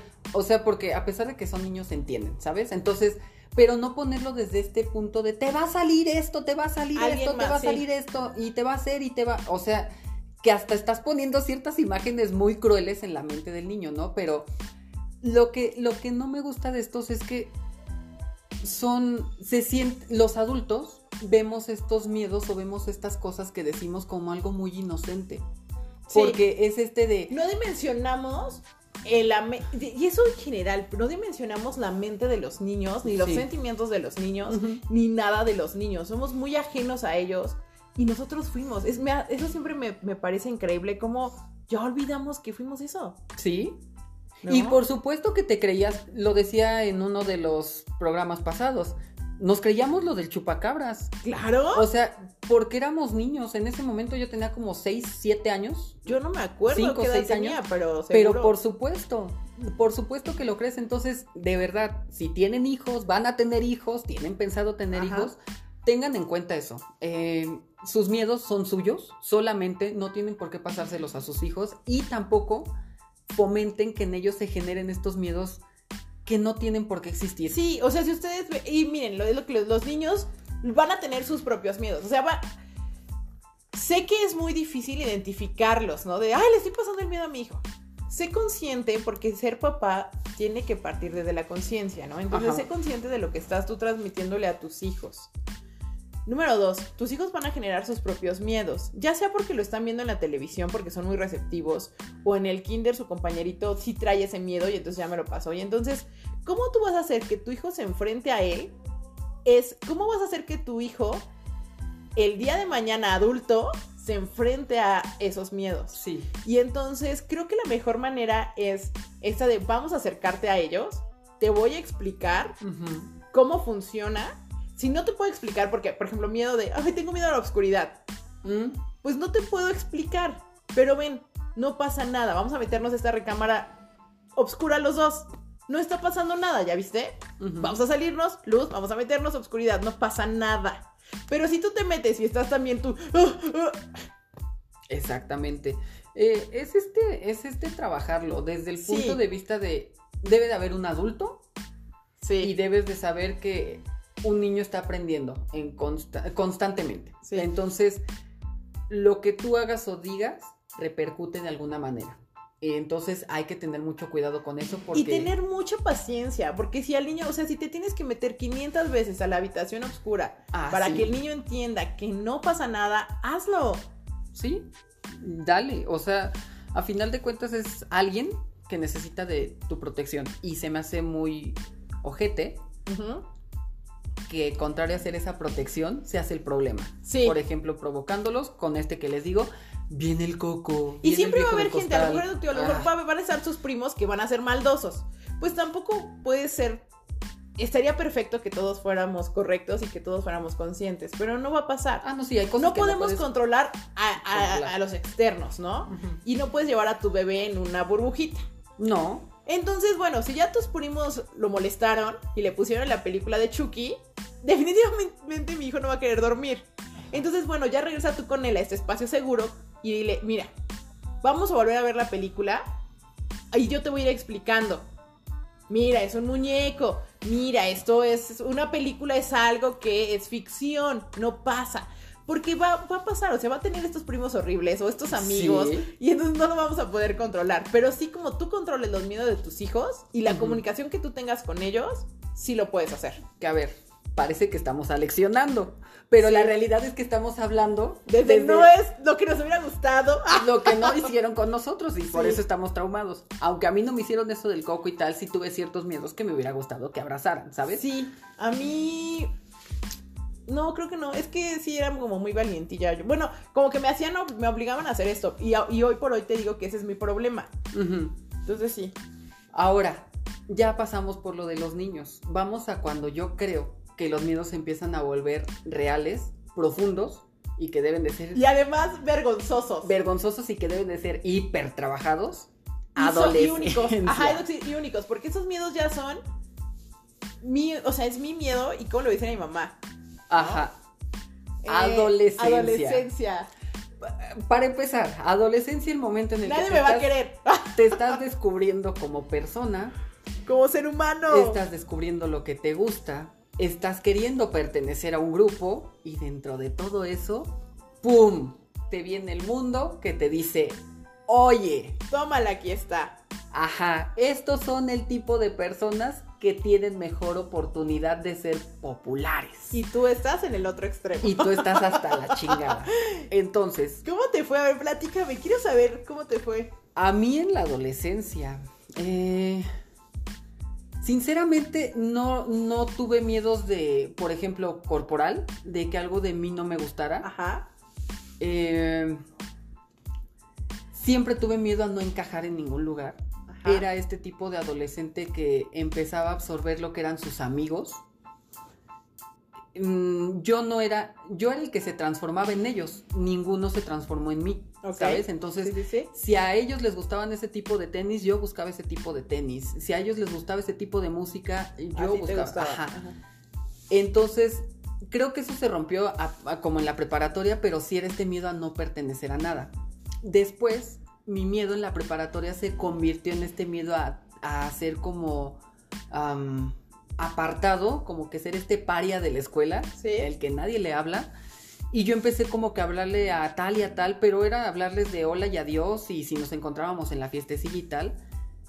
Pero mi mayor miedo en la adolescencia era estar descubriendo quién era yo, porque era diferente a todos los demás y Ajá. yo no podía hacer lo que todos los demás hacían Estaban normalmente. Entonces, creo que ese fue mi mayor miedo de adolescente, el que... em, es, es que no sé si plantearlo como miedo, pero ajá, mi mayor miedo era el, el hecho de que yo sabía que era yo, no podía hacer nada para cambiarlo y tenía que trabajar con eso, pero no sabía cómo porque no tenía nadie con quien hacerlo. Nunca Sí, tuve sí, como este, ajá. Entonces, creo que ese fue mi, mi mayor miedo y cómo lo, lo medio lo balanceé, pues te digo, intentar hablarle a todos. Y ya. ¿A ti? Mi. Es que creo que me tocó modo fácil en esta parte de los miedos. Ok. Eh, mi mayor miedo, creo que sí era como no, es que sabes que no pertenecer, no, porque sí, siempre fui parte de los grupos. No sé cómo, o sea, la verdad es de que no sé cómo, porque no cumplía los estándares físicos. De hecho, yo mis fotos de la, de la juventud, no sé qué soy. De hecho, me enseñaste una. Sí, y no sé, no, no tenía sentido mi, mi forma ni nada pero tenía la fortuna de pertenecer siempre a estos grupos de los, ¿no? Los que son. De los que son.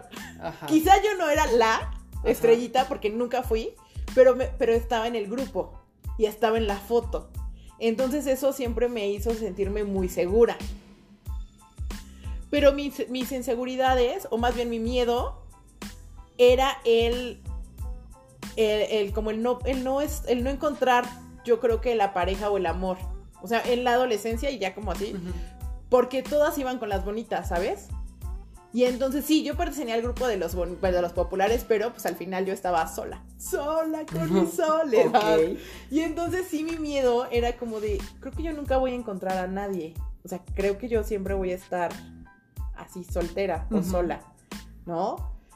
Eh, porque tenía una personalidad como atractiva y yo creo que por eso me, me jalaban al grupo, porque tenía una personalidad como divertida o, pues sí, atractiva quizá, pero físicamente no cumplía con estos requerimientos. Y entonces siempre me pasaba que andaban con las bonitas y después como que me, me tocaban como estos novios de rebote, ¿sabes? Ah, ok. Y yo decía, no manches, neta, nunca se van a fijar primero en mí, siempre va a ser el novio de alguien más. Y, o sea, no andaba con ellos, pero sí me daba cuenta de esta atención que me prestaban ya después cuando me empezaban a conocer. Entonces, me hizo darme cuenta, uno, que yo tenía como ventaja mi interior. Dices tú, mi es sangre. lo que cuenta.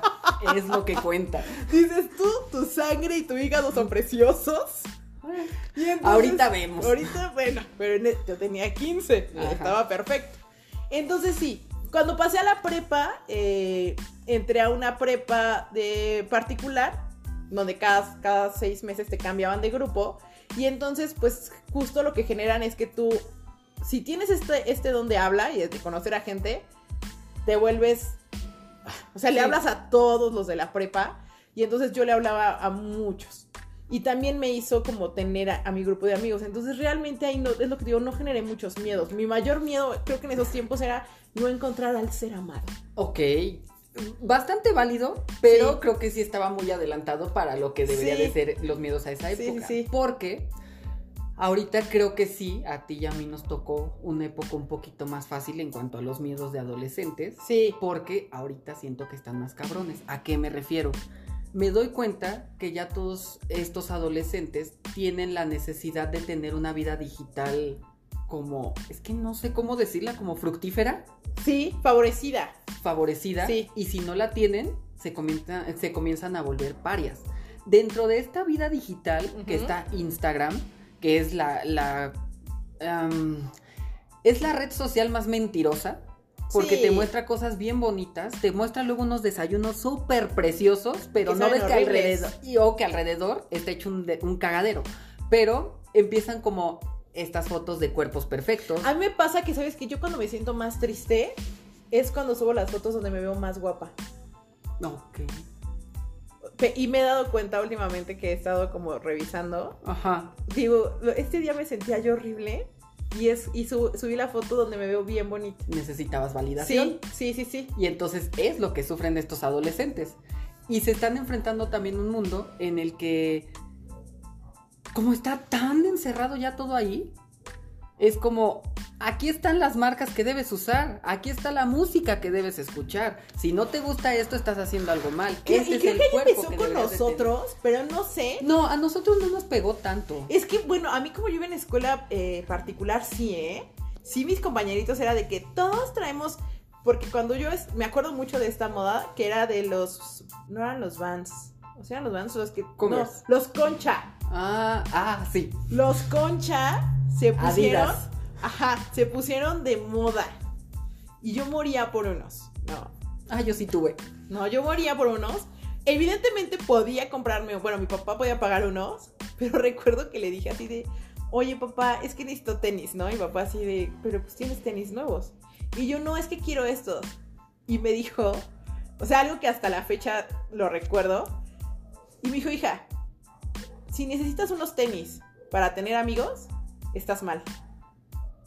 Dice, tú necesitas, dice, este, necesitas darte cuenta que las cosas básicas las debes de cubrir justo porque son básicas, como el vestir y el calzado.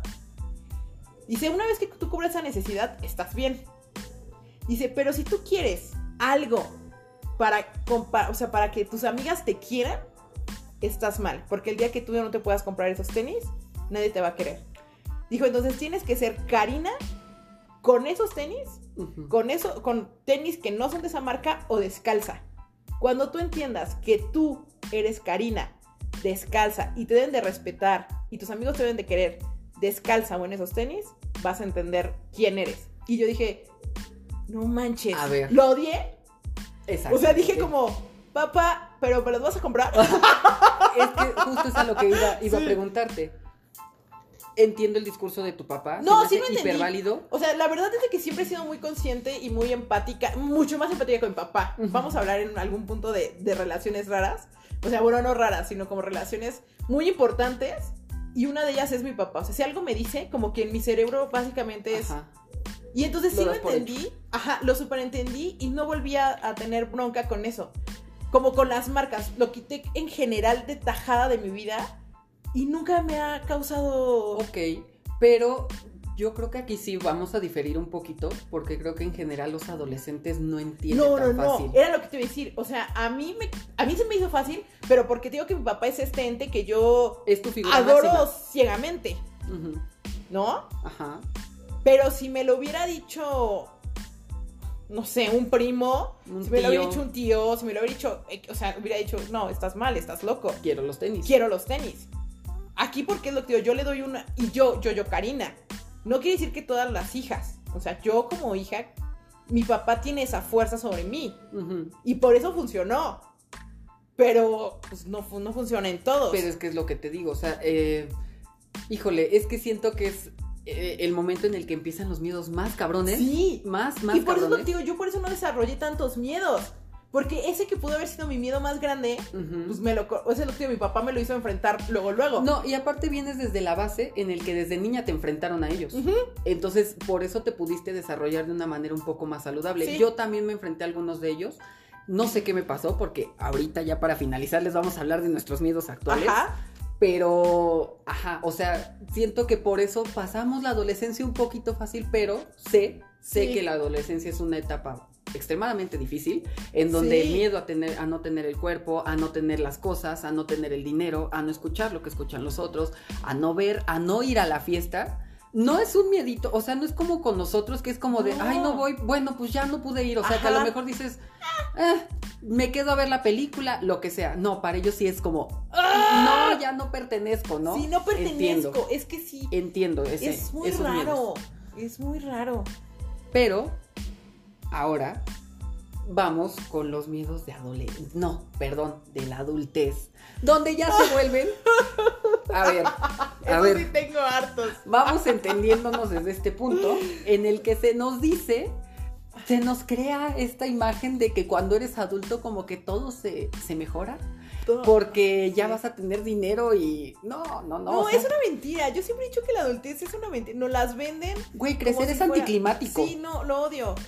Pero no a ver, crezcan, si pueden, no crezcan. a ver, para, para no ahondar tanto y ya irnos a nuestros miedos reales, Sí, sí, ¿cuáles sí. tú ves en tu círculo de amigos en general o personas conocidas que son los miedos de adultos? O sea, los que más se repiten. Eh, miedo al futuro. Miedo a la incertidumbre.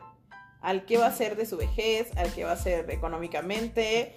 Eh, sí, creo que son esos los miedos que más. Yo nada más ahí. Al amor también. Ajá, yo nada más ahí le, le agregaría miedo a la soledad. Porque Sí, lo pues que sí, dijiste están bien. Y creo que los más pesados son lo económico y Sí. lo y Sentimental. lo sentimental, o sea, la soledad. Aunque me digan que no, y muchos sean como de, ay, es que para qué quieres, mira tú mejor soltero, soltera, y te vas y vienes, y sí está padre. Pero no me digan que no llegan a su casa y se ponen a llorar Todos nos ponemos a llorar. porque, ajá. Entonces, ahora quiero que tú me digas. ¿Qué pasó? Es que mira. te- Ay, es que sí. Te digo que en esto de los miedos, mira, mi miedo del, del quedarme sola y eso. Se me quitó a los 17, que conocí a mi primer novio. Porque además mi primer novio fue a los 17. Ay, Oh. 17 años. Sí, Eh, pero ahí no era incesto. Luego esa canción sí. Y si la cantan con mucho gusto, están cometiendo un delito. Pero bailenla. Ah, sí, dense. Eh, lo conozco a él y justo fue de que fui su primera opción. Y entonces para mí fue como, no. Sí, fue como de verdad. Cosita. Y con él duré cinco años. Y él fue este novio que yo siempre he dicho, mi primer novio creo que debió ser ser el primer novio que todas las niñas debemos de tener. Este novio que te dice eres perfecta, eres hermosa y te voy a cuidar y te voy a proteger. Digo, tenía chorrísimos de cosas malas, digo, por eso ya no es mi novio. Pero sí, este... Es este... Nada fue este espérame, novio, eh, déjame hago una, una eh, Un un, paréntesis. paréntesis. Creo que no solamente todas las niñas. Todas las personas deberían de tener ese Sí. primer, este, esa primer relación. Sí, solamente. sí, Tienes O sea, razón. Es que estoy hablando yo desde mi privilegio. de- ajá, desde Ento- tu punto de desde vista. mi punto de vista. Ajá. Entonces sí, o sea, era este niño que estaba ahí. O sea, si yo le decía, oye, puedes venir a las 3 de la mañana, estaba. Oye, ¿cómo me veo? Te ves bonita. Eh, oye, me gustaría que me regalaras flores. Llegaba con flores. Entonces él me quitó este miedo de sentirme insegura o sola. O que yo iba a estar sola, ¿sabes? Y tan me, me ayudó que lo dejé. tan me ayudó a ser fuerte y sentirme confiada en el amor que lo pude dejar. Ok. Y entonces, o sea, siempre le he agradecido que existió y que existe y le deseo lo mejor en, en donde esté y con sus relaciones. Pero sí me ayudó mucho y me dio esta seguridad. Entonces yo siempre he creído que va a haber alguien. O sea, después de que lo conocí a él, nunca más he pensado que me voy a quedar sola. Ok. Pero sí me tocó fácil, ¿sabes? Entonces, eh, hoy por hoy yo sé que si termino con, con mi esposo, que también es increíble, sé que voy a encontrar a alguien. Sí, oigan, debo de decirles, es de los mejores esposos que conozco de Sí. mis amigas. Es un amor. Ajá, entonces lo que te digo, también en mi matrimonio fue como, aunque fue muy disparatado la forma en la que llegó, Mm, sí, me acuerdo. ¿no? Lo sufrí contigo. Sí, Sí, sí. este... De verdad es un matrimonio que yo a toda la gente soy pro matrimonio, yo a todos soy, cásate, es Ajá. divertidísimo. Porque es- estás hablando desde tu. desde mi punto de vista y de verdad si te casas con alguien que es tu, yo siempre lo he dicho, Jorge es mi mejor amigo al que puedo besar. Y eso es como, uff, tener una pijamada todos los días de tu vida o, o mientras dure tu matrimonio, ¿no? Aplausos para Mario. Y entonces sí, pero, pero, Pero- entonces este miedo Ajá. no está. Y justo, también este miedo en la relación de, de eternidades no lo tenemos. O sea, Jorge y yo, desde que nos casamos, somos de. Somos de. eh, no vamos a hablar del futuro, no nos vamos a agobiar con el mañana. Él y yo tenemos claro que podemos despertar mañana y ya no querernos. Y que él se puede ir y yo me puedo ir. Entonces eso nos hace estar muy relajados. No sentir miedo de, ¿y si se va? ¿Y si ya no me quiere? Pero a ver, a ver, a ver. Vamos a volver un poquito. Ajá. Tu miedo, ahorita. Un miedo que tengas. Mi miedo es ese, es el que te digo. El de la casa. El de la casa. Pero, ah, bueno, que estábamos platicando antes de empezar a grabar. Ajá. Eh, tengo. No me gusta el escrutinio público. Ok. Ajá. Le tengo miedo a eso. Porque soy muy tímida. Entonces. Pero soy tímida por dentro. Siempre lo he dicho. Soy muy tímida por dentro. Justo porque la timidez en mi familia la veían como un miedo. Y entonces me hicieron enfrentarla. Ajá. Y yo todos los días enfrento mi timidez. Pero eso no quita que esté adentro. Sí, por supuesto. ¿No? Y que aunque puedas vivir con tus... Y eso también es algo que queremos que ustedes vean. Puedes vivir con tus miedos y, caminar con ellos de la mano. Yo camino con mi miedo a la timidez y con, esto todos los días. Pero le temo mucho al escrutinio público, al qué dirán. Me afecta mucho el que piensen de mí, porque siempre quiero agradar a las personas. Y entonces cuando siento que no le agrado a alguien, es como un... Algo hice mal. ¿Qué hice? Dime qué hice, cómo te, cómo te lastimé o qué, qué rompí, dime cómo puedo ayudarte, ¿no? Entonces yo por eso nunca hablo de mis cosas. O sea, de mis logros profesionales casi nadie sabe más que mis mejores amigos y mi familia. Y eso porque, pues bueno, están ahí interactuando conmigo. Pero hago cosas muy buenas eh, que, era lo que te mencionaba hace rato, soy muy buena fotógrafa, tengo cosas muy, muy buenas que nunca presumo, o debería de presumir porque en verdad son increíbles, pero me da mucha timidez. Te voy a poner el reto de que lo hagas. Empieza a hacerlo. Sí, no creo. Empieza a hacerlo. Sí. A lo mejor no subas una foto diaria ni nada, pero sube una foto. Mira, evidentemente los malos comentarios y las cosas van a estar porque es algo que no podemos controlar porque es algo externo a nosotros pero yo creo que es una buena manera de empezar a trabajar con tu miedo, ¿sabes? Sí. El, enfrentarte a él como lo hacían tus papás contigo. Sí, es lo que digo, o sea, como que lo hago de manera muy indirecta, ¿sabes? O sea, como lo hago de que subo mis cosas, pero hago que la gente llegue. Yo nunca soy de de mandar los reflectores, ¿sabes? Como que digo, ah, pues si la gente llegó y lo vio, qué padre. Pero yo no mando los reflectores hacia mí. Eso, eso creo que es de los miedos que debo de empezar a trabajar. Podría ser ese. O sea, entonces dirías, tus miedos son el miedo a la, al escrutinio, al que dirán. Sí. Y el miedo a que se te metan a robar a tu casa. A robar a mi casa. Bueno, y hoy por hoy, pues la pandemia, ¿no? Ok. Ok. Eh, no tanto la muerte, sino este descontrol de que no sabemos qué hacer. eso, eso también sería uno de los que se ha sumado en este año. ¿Y los tuyos, Carlos? Yo tengo tres. Tengo tres. Uno ya lo estoy trabajando también era el miedo al que dirán. Eh, yo no subo, no si me siguen, o bueno, sí, porque aquí hay amigos de nosotros, sí, sí, sí. si me siguen ahí en redes sociales sabrán que yo no subía casi selfies. Y casi no hay fotos mías. A partir de unos días para acá, bueno, de unas semanas para acá ya lo he estado haciendo. Esto que estamos haciendo jamás me hubiera atrevido, aunque es algo que siempre había querido estar en radio o hacer algo así que fuera como de hablar. De hablar, ajá. Eh, no me atreví a hacerlo, precisamente por el miedo al que dirán, el es que no les va a gustar mi voz, es que lo que digo va a estar pendejo, cosas por el estilo. Entonces estoy rompiendo un poco con eso y la verdad sí se siente liberador, por eso te digo que lo hagas. Sí, está padre. Coincidimos en esto, o sea, porque aparte sepan que los dos hacer esto sí es como un reto. O sea, sí, sí, nos ponemos nerviosos antes de grabar y tal, aunque no esté nadie aquí. Bueno, va el tercero. Porque eh, va el segundo, porque el tercero es muy, muy específico. Ajá. El segundo que tengo es el miedo a la vejez. Sinceramente, el, no me imagino viejo. Siempre lo he dicho y a lo mejor lo toman como broma, pero no quiero vivir más allá de los 50 años. No me veo siendo esta persona que depende de alguien más es que la vejez. Eh, la vejez es horrible, amigo. Pero en México. En México. Y en el mundo, no es no, en cualquier parte. Pero, pero por lo menos en el. Me acuerdo mucho que hace. Eh, me acuerdo que hace mucho, mejor dicho, vi un video de una chica española que viene a México. Estaba en Cancún, vacaciones, y lo está grabando. Ni siquiera me acuerdo del nombre del canal porque era muy pequeño. Y me llamó la atención porque dice cosas que a los españoles se nos hacen raro de los mexicanos. Y entonces una de esas cosas fue, ¿por qué tienen a los, este, a los ancianos trabajando en el centro comercial? ¿Por qué están empacando sus cosas?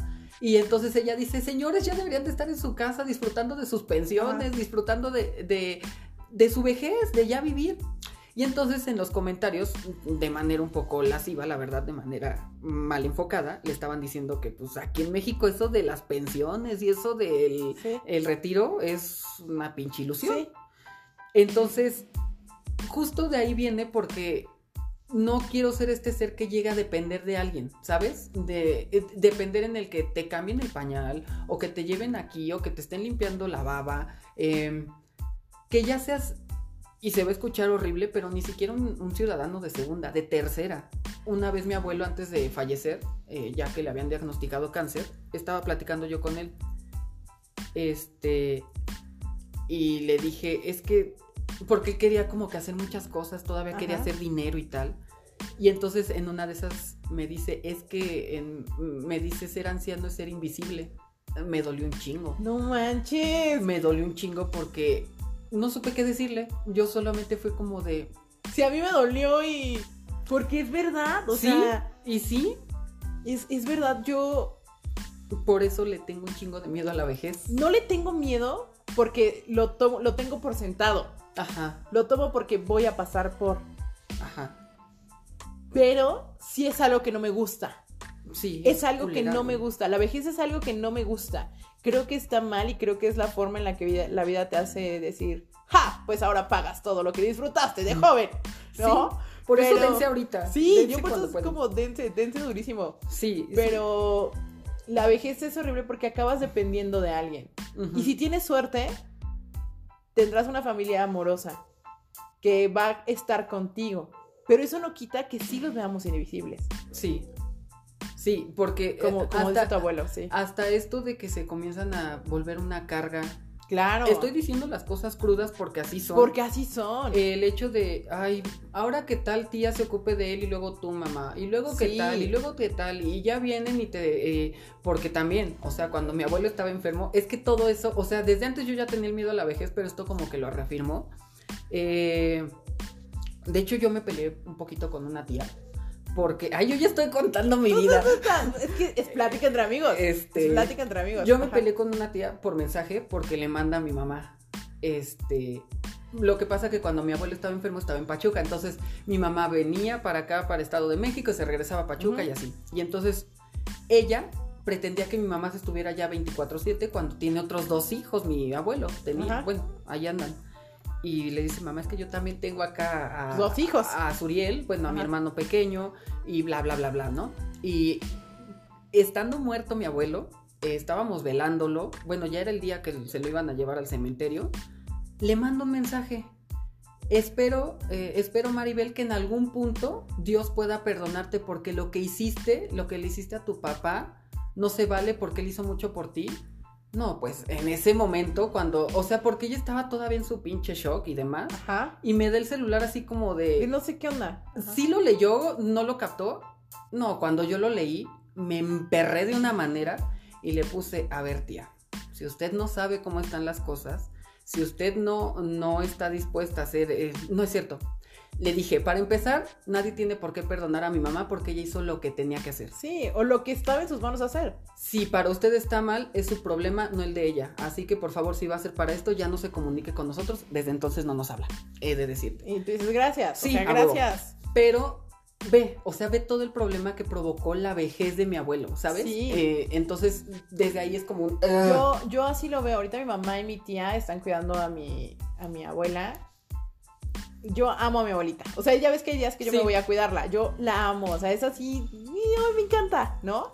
Pero sí siento que ella está, pues, tuvo una vida muy padre. O sea, sí, mi abuelita era súper independiente, una mujer para su época. Súper, mi abuelita ahorita tiene 94 años manejaba chavita, o sea, mi abuelito literal, todos dicen que mi abuelito nació para amarla. Y entonces fue esta mujer muy independiente que hizo muchas cosas. Y ahorita yo verla así en esa debilidad, digo, qué coraje de sentir ella, ¿Qué- en qué cárcel se ha de sentir, porque con esta alma tan libre que vivió Ajá. y ahora vivir en este cuerpo que pues ya, Ya sea, no da. ya no da y que la, te- la tenemos que ayudar y, y esto es como muy complicado, ¿no? Sí. Entonces, sí, ahorita pues mi mamá y mi tía son las que se están rifando ahí. Y estas últimas dos semanas mi tía es la que se ha estado rifando al, al 100%. Y sí digo, wow, o sea, cuánto amor también hay detrás de... Pero sí, sí entiendo eso, ¿no? O sea, es lo que digo, yo no lo, lo- lo veo tanto porque yo lo, ya lo di por hecho.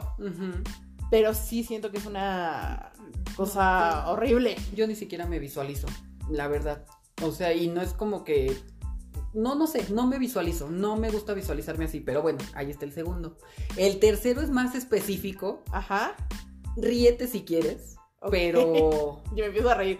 Ni siquiera sé de qué, pero ok. Ríete si, ríanse si quieren, Ajá. pero déjenme fundamentarlo. Ok. Me da un chingo de miedo que me guste alguien, Ah, ok, sí, sí, sí. ¿ok?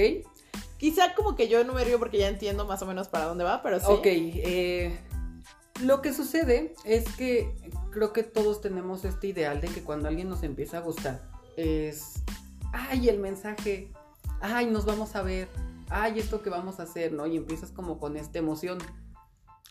Pero mi miedo viene de que yo nunca me... Es que estoy trabajando con eso, lo siento. O sea, si de repente me escuchan hablar en pasado y luego en presente, es porque así estoy. Sí. Estoy fluctuando todavía. Eh, como que cuando a mí me gusta alguien, tiendo a, a- a, endiosarlo, como a subirlo de más de, de lo que Sí, sí, debe de sí. estar. Y entonces es como de, ay, es que mira, y los ojos, ay, es que mira, y es que el pelo, ay, mira, y cómo se viste, ay, mira, y cómo esto, bla, bla, bla, bla, bla, bla, bla. Y entonces empiezan a salir todas mis pinches inseguridades. Es que tú esto, y es que tú tienes así los dientes, y es que tú estás así de flaco, y es que tú, eh, no sé, ¿sabes? Entonces empieza así, y entonces al contrario de volverse una sensación agradable el que alguien me guste, Es una tortura. termina torturándome. O sea, y el miedo no es por, por no lograr nada, porque pues por lo regular no logro nada, sino es por lo que me quedo, las pinches secuelas que se me quedan porque tardo semanas, aunque sea alguien que conocí de una sola vez o algo, me tardo semanas en recuperarme de eso. Porque soy bien pinche duro conmigo, entonces por eso, o sea, digamos que el miedo a que, eh, que me guste alguien viene armado de toda una serie de cosas que tengo que trabajar. Pero, y la verdad no sé ni de dónde viene eso, ¿eh? La realidad nunca me he dado cuenta. Sé que viene ya de que, ajá, o sea, cierto, cierta sensación de inferioridad. Y de repente hasta les, les he dicho, es que ¿cómo ves? O sea, ¿merezco o sí. no merezco? Claro que mere- todos merecemos. Y de repente, o sea, me dicen que sí, pero por algo yo no lo creo. Y entonces, te digo, es como que toda esta pinche carga que empieza sobre mí y me hunde. Y entonces son los miedos con los que estoy. Por eso yo no lo disfruto. O sea, cuando les diga que alguien me gusta, abrácenme, por favor. Porque Sí. sepan que vienen unos pinches días de la verga para mí. Sí, es que eres muy... eh, ¿Cómo se llama? Muy duro contigo.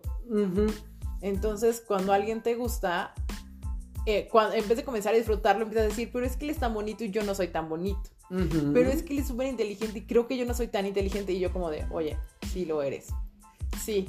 Sí, o sea, es pero... complicado. Eres, es que en esa parte sí eres complicado. Vaya, Ajá. pero es que ese es mi... Ese es mi Tú, detonante. sí, ¿sabes? O sea, pero el miedo es a lo que va a causar esa situación. sí. Entonces, esos son los tres que tengo ahorita como que... Pues yo te digo, enamórate. Ya para eso está el tequila, amigo.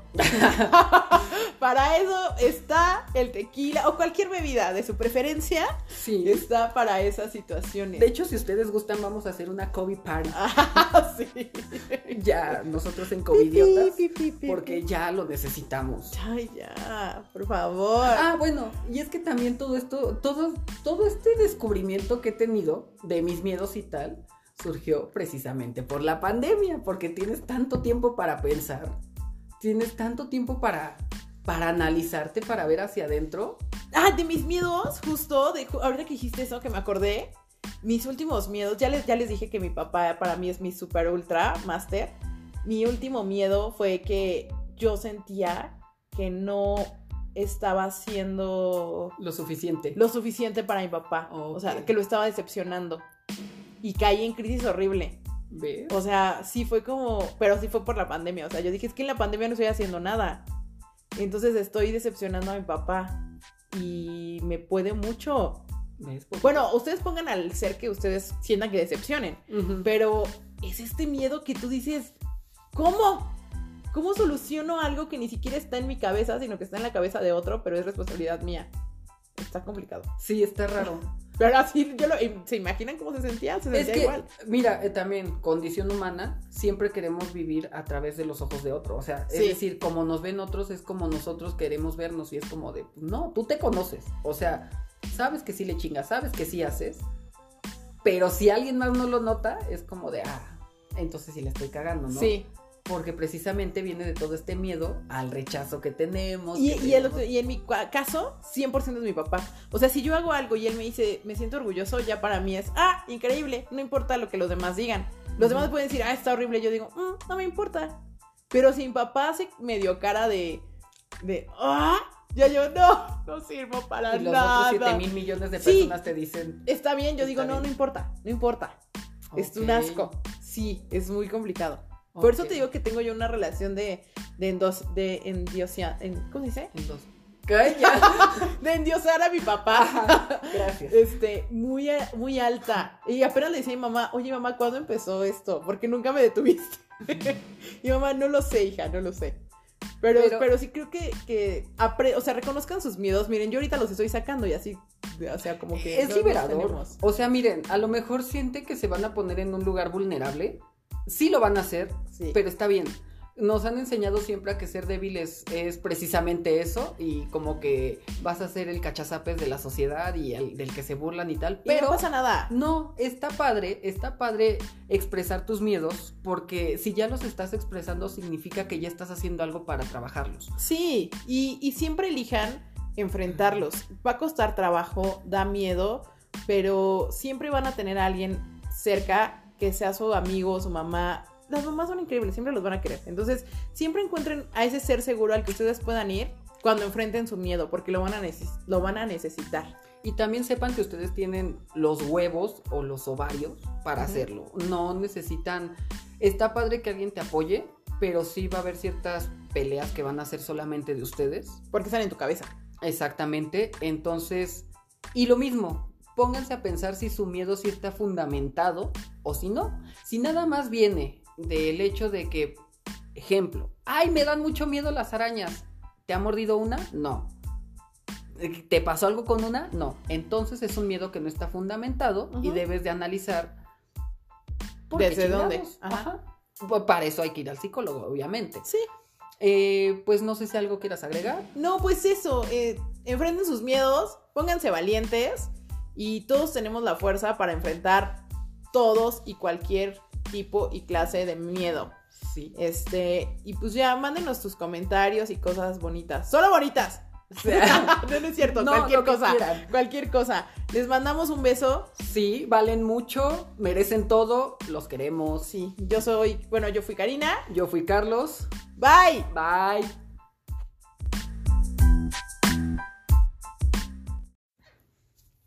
Hola, yo soy Carlos Hola, yo soy Karina. y sean bienvenidos a una nueva emisión del podcast Estamos en Crisis. ¿Qué, ¿De qué va a ir el día de hoy, Karina? Hoy vamos a platicar sobre nuestras inseguridades.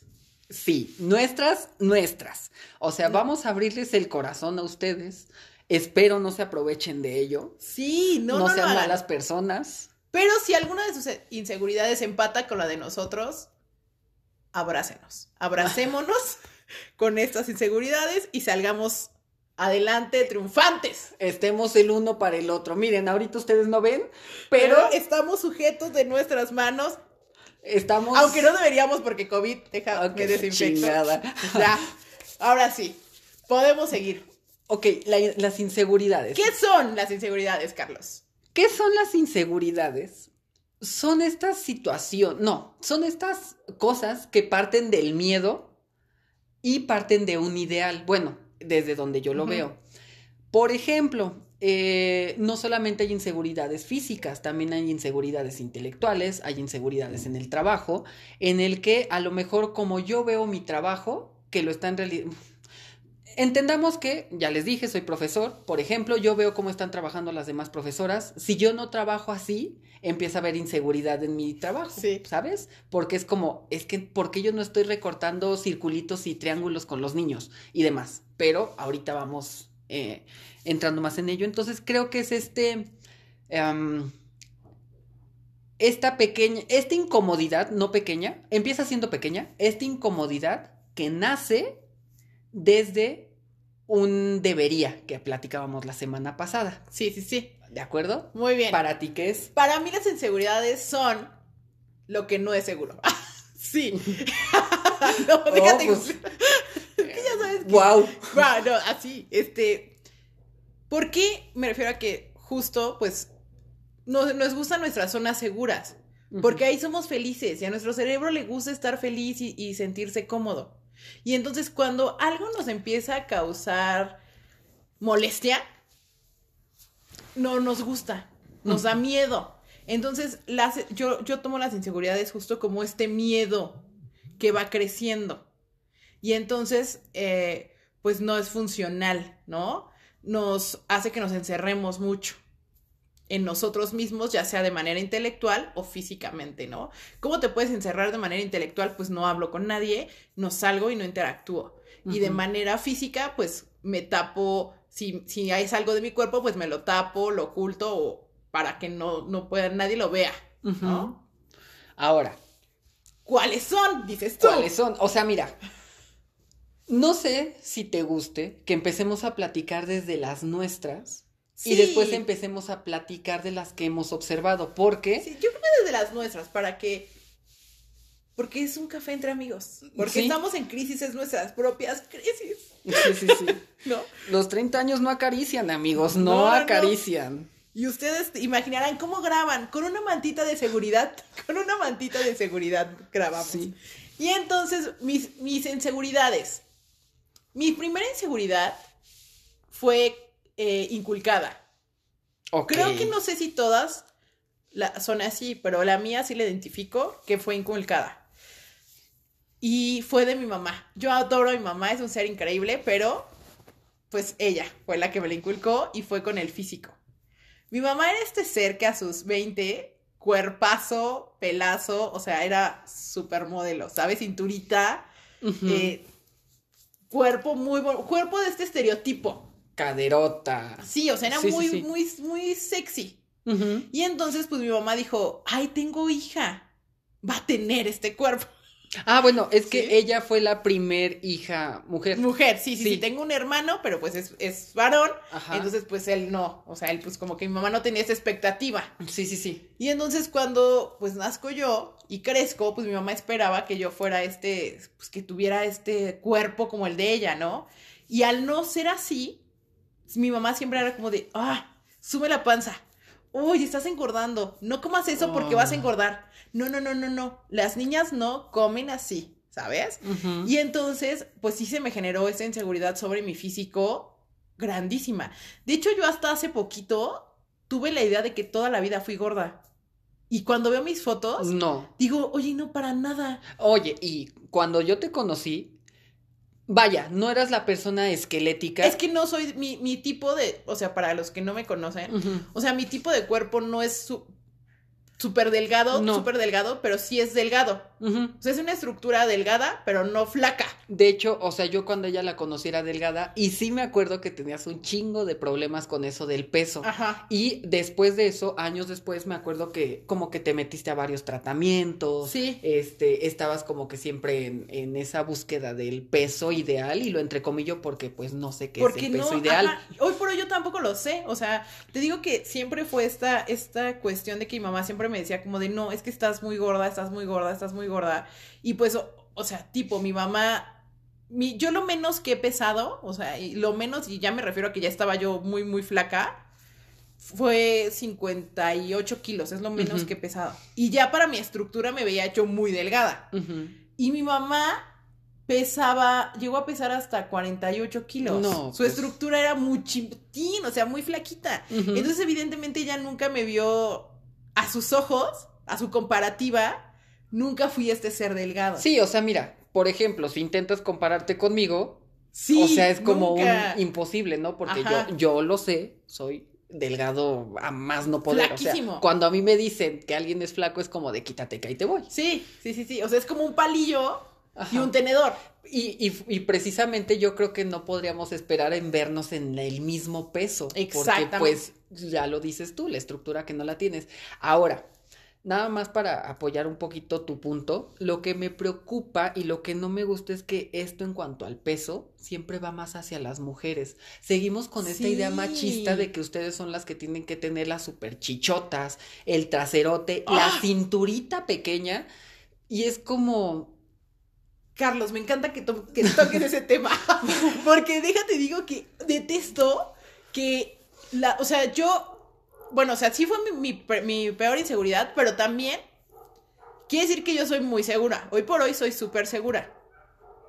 Y entonces, me choca que los hombres, como que no les importe. O sea, que sea como de. ajá. De, ah, no, yo sí puedo estar panzón. Y yo sí puedo estar con mis lonjas y puedo estar con mis esterías. Digo, todo bien, ¿eh? O sea, No, todo sí, bien sí porque puede. se aman los cuerpos y todo está delicioso. Pero porque ellos les Pero- enseñaron así. Ajá. Y también, o sea, digo, es que porque ellos, porque ellos sí pueden. Ajá. Esto de que ves al señor en la calle, se saca la panza de la camisa, de la playera y empieza a sobársela así como muy natural y dices, está chido, te gusta tu cuerpo, todo bien.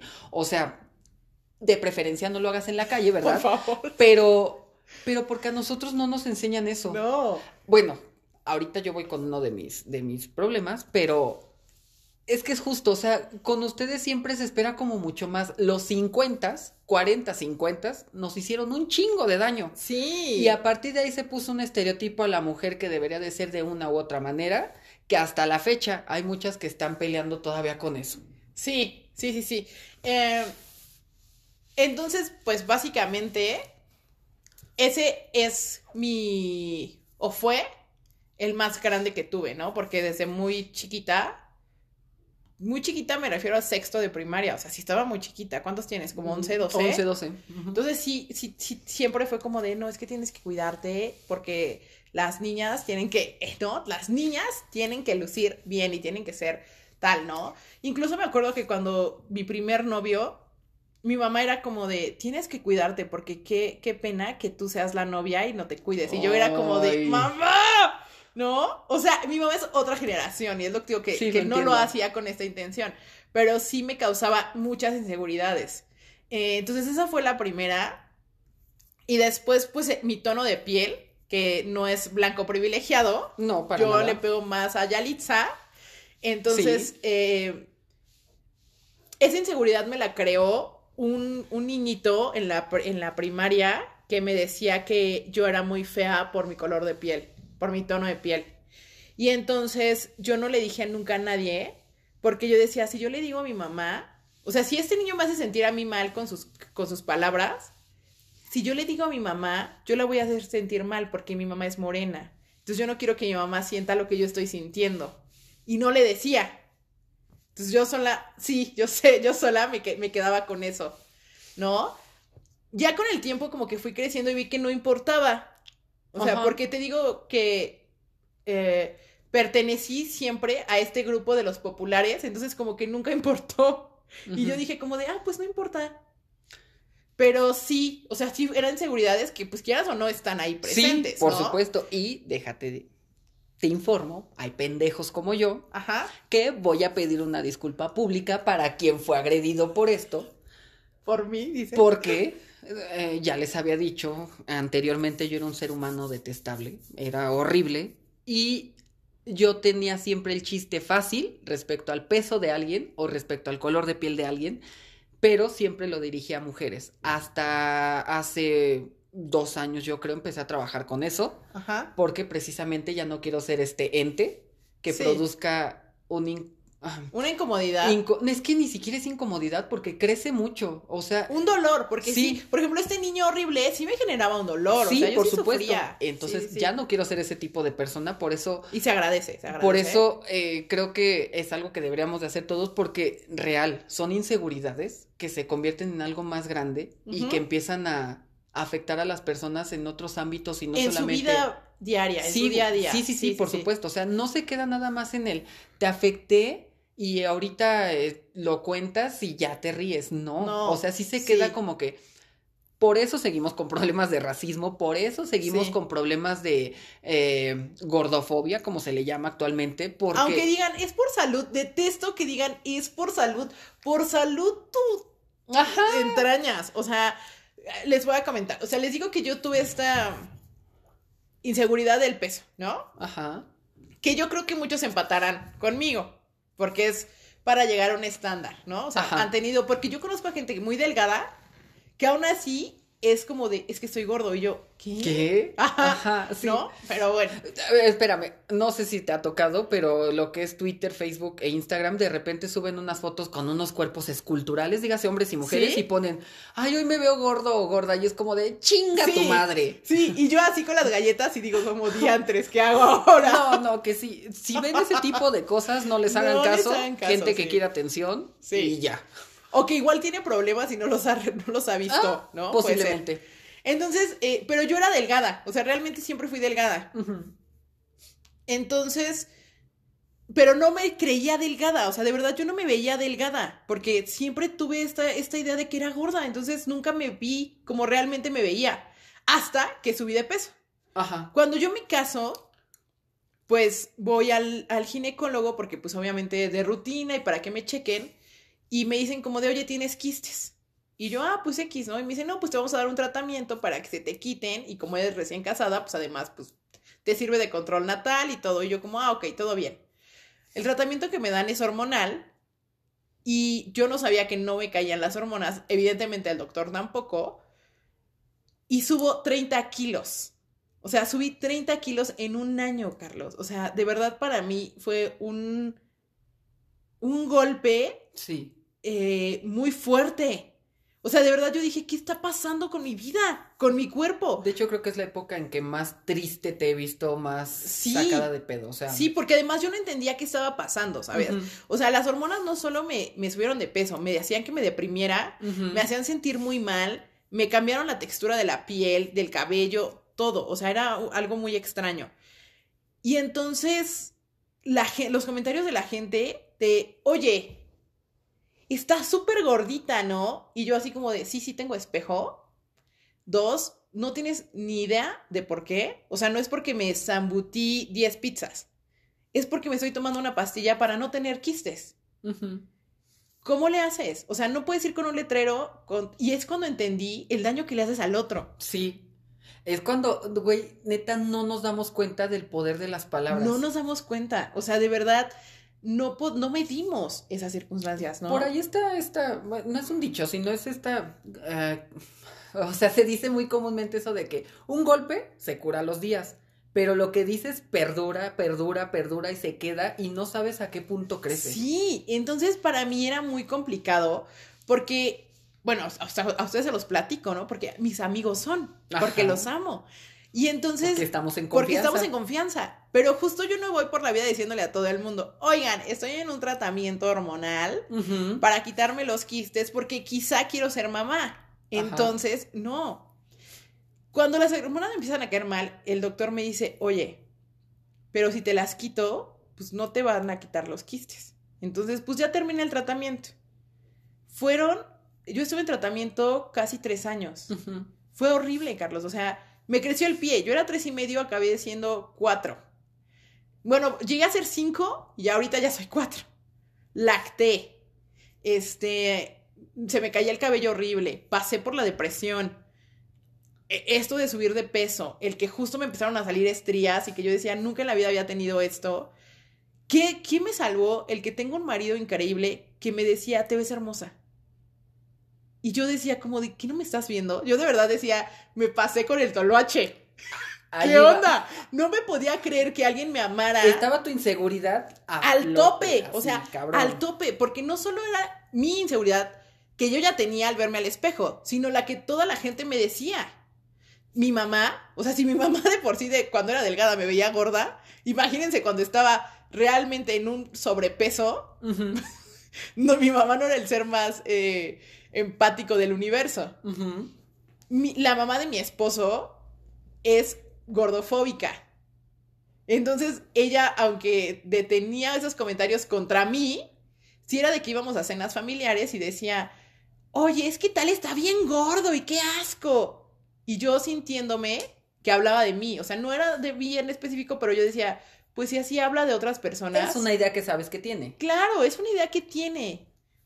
Y entonces, eh, justo mi lugar seguro se volvió mi casa y se volvió mi esposo. O sea, bueno, mi hogar, ¿no? Que en este caso es Jorge.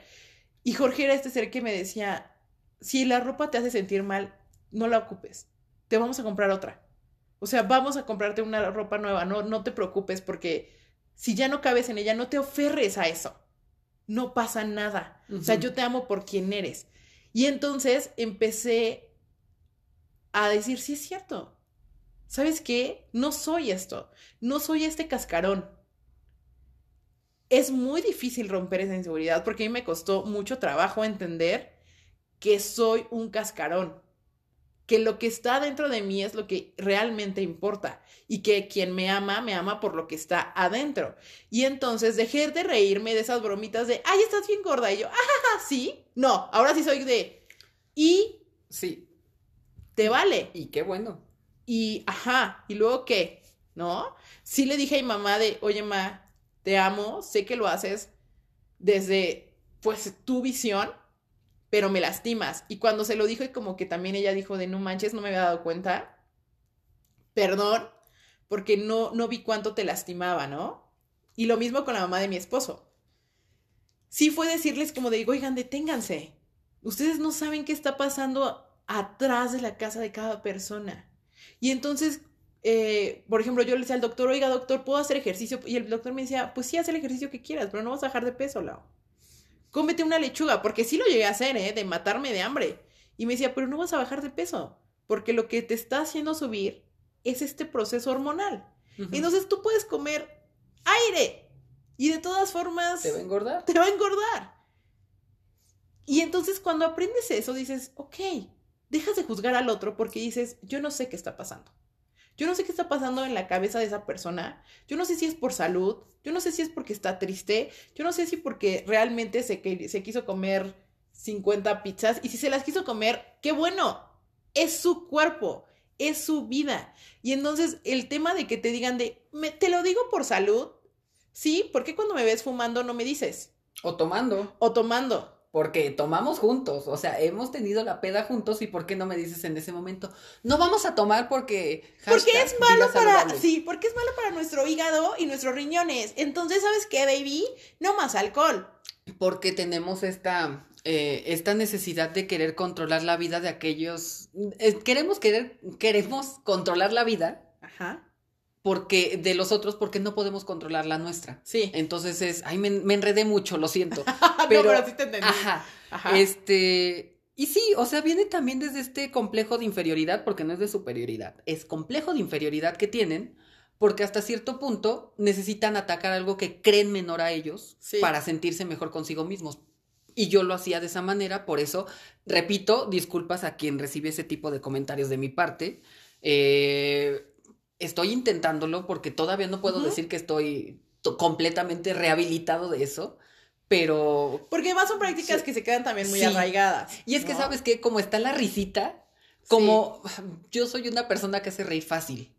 Entonces, como me, me hacían segunda riéndose, Tú decías, ah, me está dando el chance de que puedo y a partir de ahí, claro. ya no lo quito. Sí, entonces, si ustedes tienen una, inseguridad desde ahí, no permitan que el otro se aproveche y tome. Y hablen, o sea, si algo, si algo no les parece, díganle, oye, es que esto sí no está padre. Si te hace burla o si te dice algo, definitivamente no es tu lugar. Sí, no, tienes que estar ahí. Eh, mejor aléjate, yo sé, o sea, miren, mucho de lo que decimos requiere un chingo de trabajo, lo sabemos porque lo hemos pasado, pero, pero sí en ti está el decir, no, te vas a la chingada. O sea, no puedo contigo, no tengo por qué, no tengo por qué quedarme. Sí, y así como si sea su mamá, su hermano, o que yo les decía, que por ejemplo aquí pues era mi mami, ¿no? Mi mami y la mamá de mi marido, ¿no? Las que yo sentía más fuerte esa, y no más fuerte, sino que pues eran las más cercanas y las que sí más me podían pegar en mi vida, ¿no? Y aún así yo les decía, pues sabes qué, gracias, pero no. Y cuando hablé con ellas fue como un cambio que lo hicieron. les costó trabajo, Sí. pero hoy por hoy es algo que ellas ya no lo hacen, ¿no? Y, le- o sea, yo llevo seis años casada, entonces les digo que yo estuve tres años en hormonas y ahorita pues estoy en esta desintoxicación y me ha costado trabajo Sí. y voy poco a poco, ni siquiera he forzado a mi cuerpo y voy poco a poco, o sea, yo ya me acostumbré a amarlo tal cual es y lo amo porque me hace caminar, me hace abrazar, me hace amar y me hace sentir. Entonces, justo, ya no me importa si peso 200 kilos o si peso 40. Ya lo aprendí a amar y me gusta quién soy y cómo soy. Porque entendí que no soy el empaque, Exacto. ¿no? Y que la gente que me ama, me ama por... Y si me ama por lo de afuera, pues mal, qué bueno que se fue. ¿No? Entonces, bueno, esa fue mi inseguridad. Y ahora, ¿cuál fue la tuya, Carlos? La mía está muy empatada con la tuya, pero en un sentido opuesto. Insisto, Ajá. soy una persona demasiado delgada. Mido 1,73. Y contrario a lo que dice Karina, que su peso mínimo eran 58 kilos, Ajá. mi peso máximo en la vida, y lo registré hace como dos meses, fue de 55 kilos. Sí. Jamás he pasado de los... De hecho, yo no había pasado de los 54 kilos hasta ahorita. Entonces, la inseguridad, porque sí nadie me lo dijo, bueno, recibía ciertos comentarios, ¿sabes? Pero nunca los tomé como que muy en cuenta, pero empezó por mí. Ajá. Porque recuerdo mucho que mi mamá me decía esto de, vas a embarnecer, ¿no? No sé a qué se refieren con embarnecer, o sea que supongo que es como cuando de repente te pones como toro, no lo sé, Sí, como palomita quizá. este, y también alguien me, en alguna ocasión, no recuerdo ni quién, me dijo, aprovecha para comer y que tienes buen metabolismo, porque después de los 25 años vas a ver cómo te vas a poner. Y yo, ok, Ajá. ok, espero. 25, 26, 27, 28 y así llega a los 31. De verdad no subo de peso con nada. Sí. Entonces, hasta cierto punto, hasta hace unos años, para mí también era esto, porque me llegaron a hacer la pregunta y lo agradezco, o sea, porque tenían esa, esa como duda de, güey, ¿no tienes algún problema alimenticio, o sea, anorexia o algo? Ah, ¿por qué? También soy ojeroso, pero porque trabajo un chingo, o sea, porque tengo un chingo de No, y genéticamente, porque sí, sí eres de ojera Ajá. profunda. Sí, sí, sí. Pero- Y, y también yo no soy tanto de dormir, de hecho, no me Sí. gusta dormir casi. Eso es algo que deben de saber. Entonces, pues todo esto se juntaba y me decían así como de, neta no, no estás en anorexia, neta no estás en bulimia. De hecho, me llegaron a preguntar si no me metía algo, o sea, como de drogas o algo así. Cuando la realidad es que no, jamás he probado ni siquiera la marihuana. No tenía problemas con decírselo. Ajá. Entonces, como que estos comentarios ahí sí empezaron a decirme, es que, o sea, ya no es que me veo flaco, me veo enfermo. O sea, ya no es un punto de... eh, te ves eh, Delgado. delgado. pero saludable. Sí, no, no. o sea, ya, yo hasta decía así como de, se me ve la piel seca. sí. Qué chingados, ¿no? Es Entonces, que llegó un punto en el que sí estabas muy, muy, muy, muy, muy del... Para que ustedes se puedan dar una idea, como el del pianista, cuando lo van a, a rescatar, ajá, así estabas. ajá. ¿no? Y entonces aquí me encuentro con que empieza mi inseguridad porque es el tipo de cuerpo que en un hombre no es deseable. Exacto, que en un hombre no es deseable, en una mujer Si yo... es deseable y me sorprende, porque además, Es que si tú y yo intercambiáramos de cuerpo y de sexo, sí, güey, sería increíble. güey. Sí, seríamos perfectos, sí. Sí, sí, sí, sí, sí. Porque es lo que les digo, ahorita yo no estoy, o sea, yo no estoy en un aspecto de gordura que sea Mm. juzgada. Ajá, no, no, no. No, o sea, yo para la sociedad Es de esta gordura que se considera funcional. funcional. Sí, sí, sí. ¿No? Todavía parece persona, porque así Ajá, lo- porque ajá. sí, sí, sí, como que dices, ah, no, pero te ves bien. ¿no? Y generalmente, pues también me, me arreglo bien. Entonces, como que es de, ah, lo doy, lo doy por alto. ¿Sabes que tu, tu sobrepeso, que no es tanto, lo voy a pasar por alto porque luces bien. Sí, sí, sí. ¿no? Y es como de, no, mamacita, no tienes que pasar por alto nada. Y tu delgadez también la voy a pasar por alto, pero en los hombres no. No. En los hombres no pasa. En los hombres es, ay, No, sí, y con nosotros sí, porque se nos.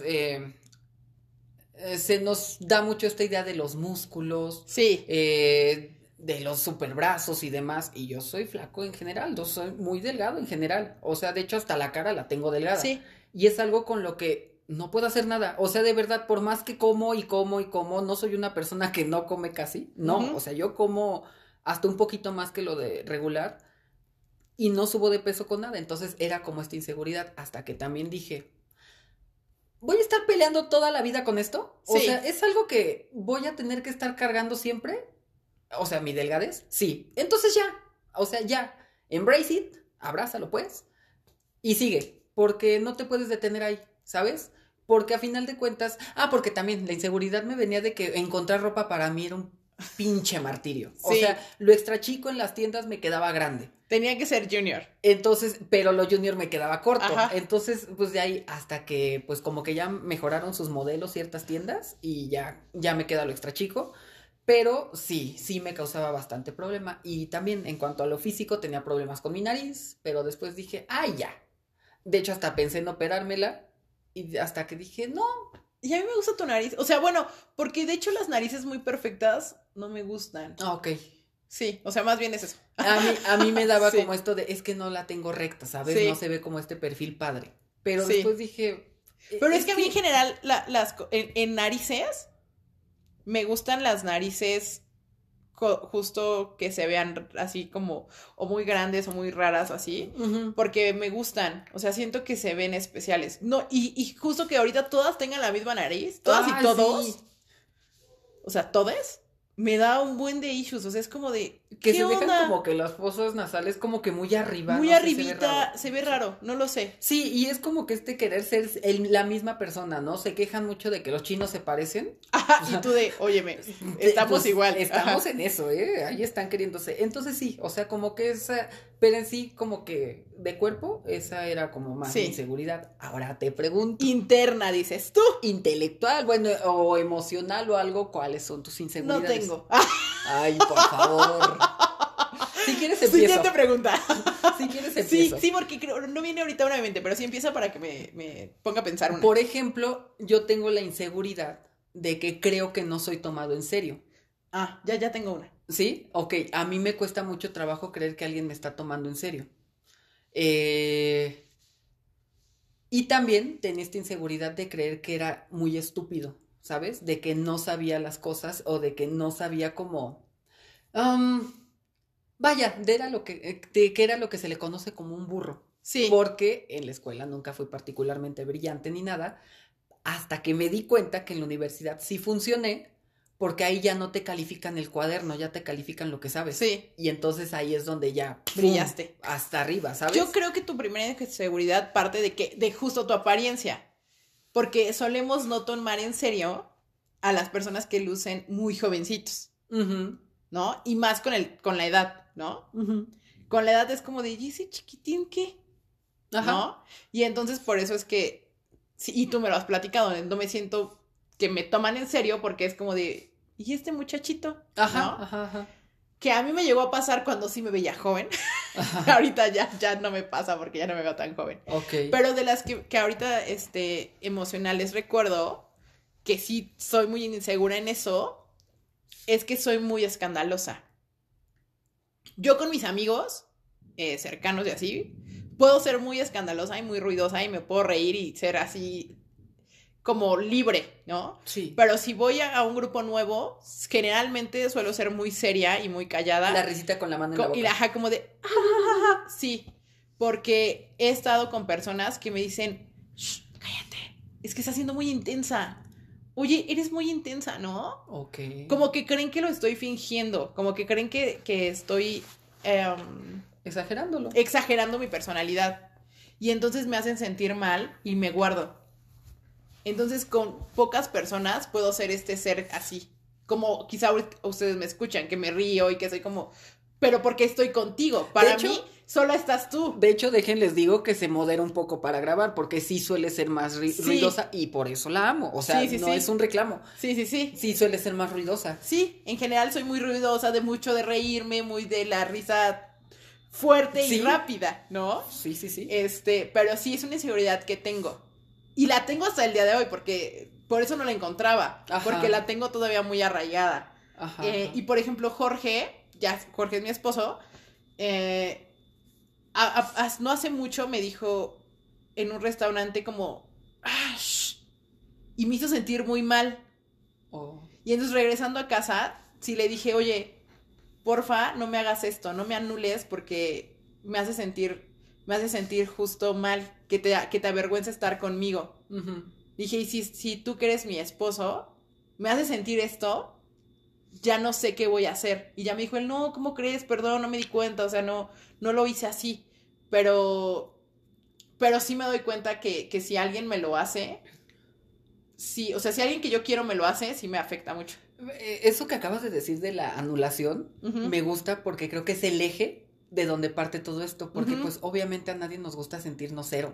No, Y cuando te anulan, precisamente, eh, el, tú no eres elegible ni eres deseable por tu sobrepeso. sí. Tú no eres elegible ni deseable por tu falta, Tu de, falta peso. de peso. ajá. Tú no eres elegible ni deseable, o bueno, en, en no solamente me refiero en pareja, o sea, en cuestiones en general, porque eres muy escandalosa. Ajá. Tú, este, no vas a ser elegible, Porque eres muy silencioso. sí, o porque Muy lo que yo tímido. te decía de que yo sentía que no sabía las cosas Sí. y actualmente te puedo decir que considero que mi discurso es bueno, sé expresar bien mis ideas, ¿sabes? Sí, yo también creo eso. Entonces, pero porque logré no casarme con esa idea de que estaba pendejo. Y ahorita si digo, es que estoy bien idiota, es porque espero que me subestimen para después llegarles y darles el putazo de... Yo, "Ja, yo, yo no". siempre voy como, a mí no me gusta, yo siempre voy con ese discurso de, ay, estoy bien tonta, pero, porque a veces soy tonta en cosas que considero que, Sí. que soy, pero sé que soy muy buena en otras. O sea, por ejemplo, sé que no soy buena cocinando, pero sé que soy buena escribiendo un ensayo. Entonces, como que sí, no necesito, hoy por hoy, me he dado cuenta que no necesito ser todólogo y ser bueno en todo. Pero creo que los chavitos o, o otras generaciones era como de tienes que ser bueno en todo. Tienes que ser inteligente y saber cocinar y, y- y todo lo tienes que hacer al 100. Y yo digo, no, hay cosas que las hago al 50, hay cosas que las hago al 200, hay cosas que las hago al 80, hay cosas que las hago al, Ni al cero. al 1%. Ajá. Esta cabrona me dio una de las mejores enseñanzas de vida.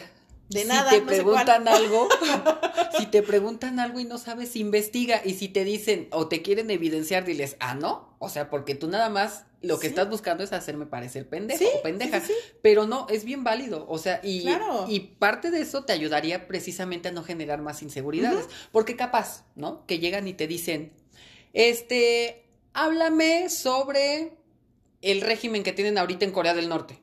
No tenemos idea. No sé, pero sabemos que, déjamelo- sabemos que es una di- dictadura, pero, ok, pero si no lo dices y estás con los amigos y tal, de pendejo, de pendeja, de idiota, de burro, de lo que quieras, no te van a bajar. Y empieza ahí una inseguridad. Pero pues ahí está también tu poder de decir, no, a ver, voy a investigarlo. Ajá, porque yo siempre lo he dicho, a ver, ¿quieres saber mi opinión o solo quieres humillarme? Exacto. Si quieres saber mi opinión, déjame investigo y ya platicamos. Si quieres humillarme, entonces solo quieres... o sea, es algo que yo te puedo preguntar. Ah, me- a mí no me gustan esas entrevistas o esos... eh, es que voy a decir como reality. Pero donde van por la calle haciendo preguntas de cultura general y cosas como de... Todo el mundo debe de saber. ¿Por qué todo el mundo debe Sí, de sí, sí. saber? O sea, le preguntan a la señora de que vende pepitas, ¿no? Como de, señora, usted que vende pepitas, ¿en qué año llegó Cristóbal Colón a América? ¿No? Pues no, a lo mejor no está en su conciencia, o sea, no lo tiene a la- ahorita a la mano. Deja que lo investigue y si quieres platicar de eso te lo va a dar. Pero seguramente si ella te pregunta, ¿cuál es el proceso para que las pepitas puedan quedar asadas y sepan deliciosas? Tú vas a quedar como tonto, Porque tú no lo sabes. porque tú no lo sabes. Y, pero, y de ahí vienen las inseguridades porque nosotros mismos provocamos que otras personas las generen y Ajá. esas personas también al sentirse menos, al sentirse vulneradas, anuladas, lo que Anuladas, decías, sí. se genera una inseguridad. Ahora quiero que tú me digas, ¿tienes alguna inseguridad que no tenga que ver contigo? O sea, algo que no puedas hacer por insegura. que no haga porque soy insegura. Pues justo, eh, Por no ejemplo, sé si lo mencionaba en, en otro podcast, lo del que me da pena el escrutinio, el, el escrutinio ah, es público. que venimos, este, viajamos al futuro, regresamos al sí, pasado. amigos, ¿eh? Este, el escrutinio público me da mucha, mucho escosor. O sea, entonces tienes inseguridad de hablar en público. de hablar en público. De hecho, no me, no puedo hablar por micrófono. Es algo que no puedo hacer. Y no lo he, lo he intentado trabajar. Porque, pues, maestra, entonces en algún momento me han tocado como de. Eh, puede ser ceremonias, sí, maestra de ceremonias, y yo, eh, eh, eh, eh, potasio, y sí lo hago, o sea, sí me tengo que enfrentar al miedo, pero por dentro siempre está mi niña de cinco años así, haciendo pipí, corriendo y eh, toda miedosa.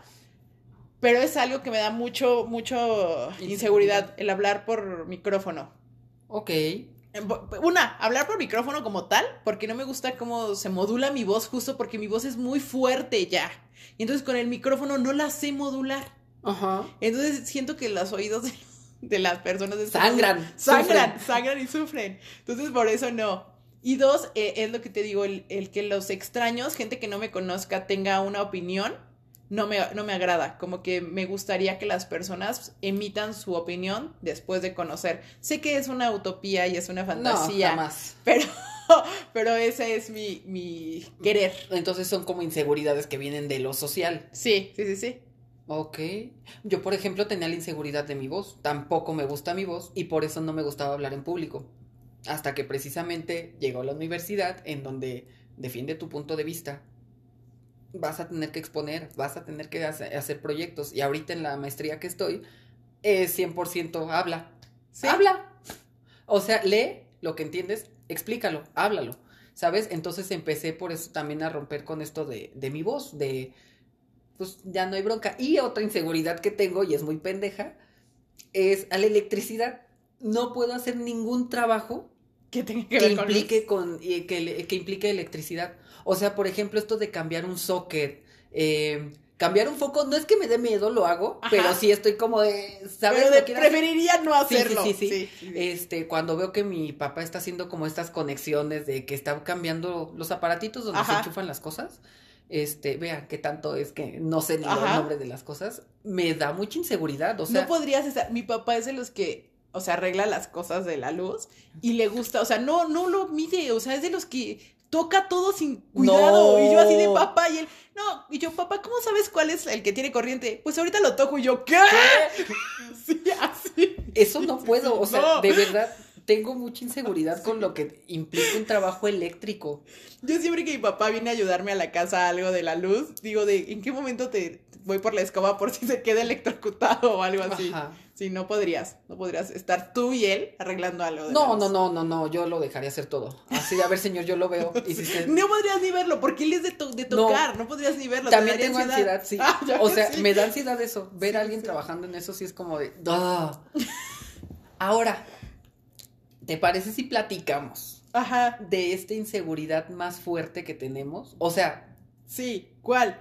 Mm, te voy a decir la ah, mía. Sí, sí, sí. A mí en general tengo una inseguridad de lo que soy yo, ¿sabes? No, no me sabría definir. Ok, sí, sí, sí. A partir de esto, el hecho de que yo me tenga que presentar con alguien nuevo o alguien nueva, me cuesta trabajo, ¿sabes?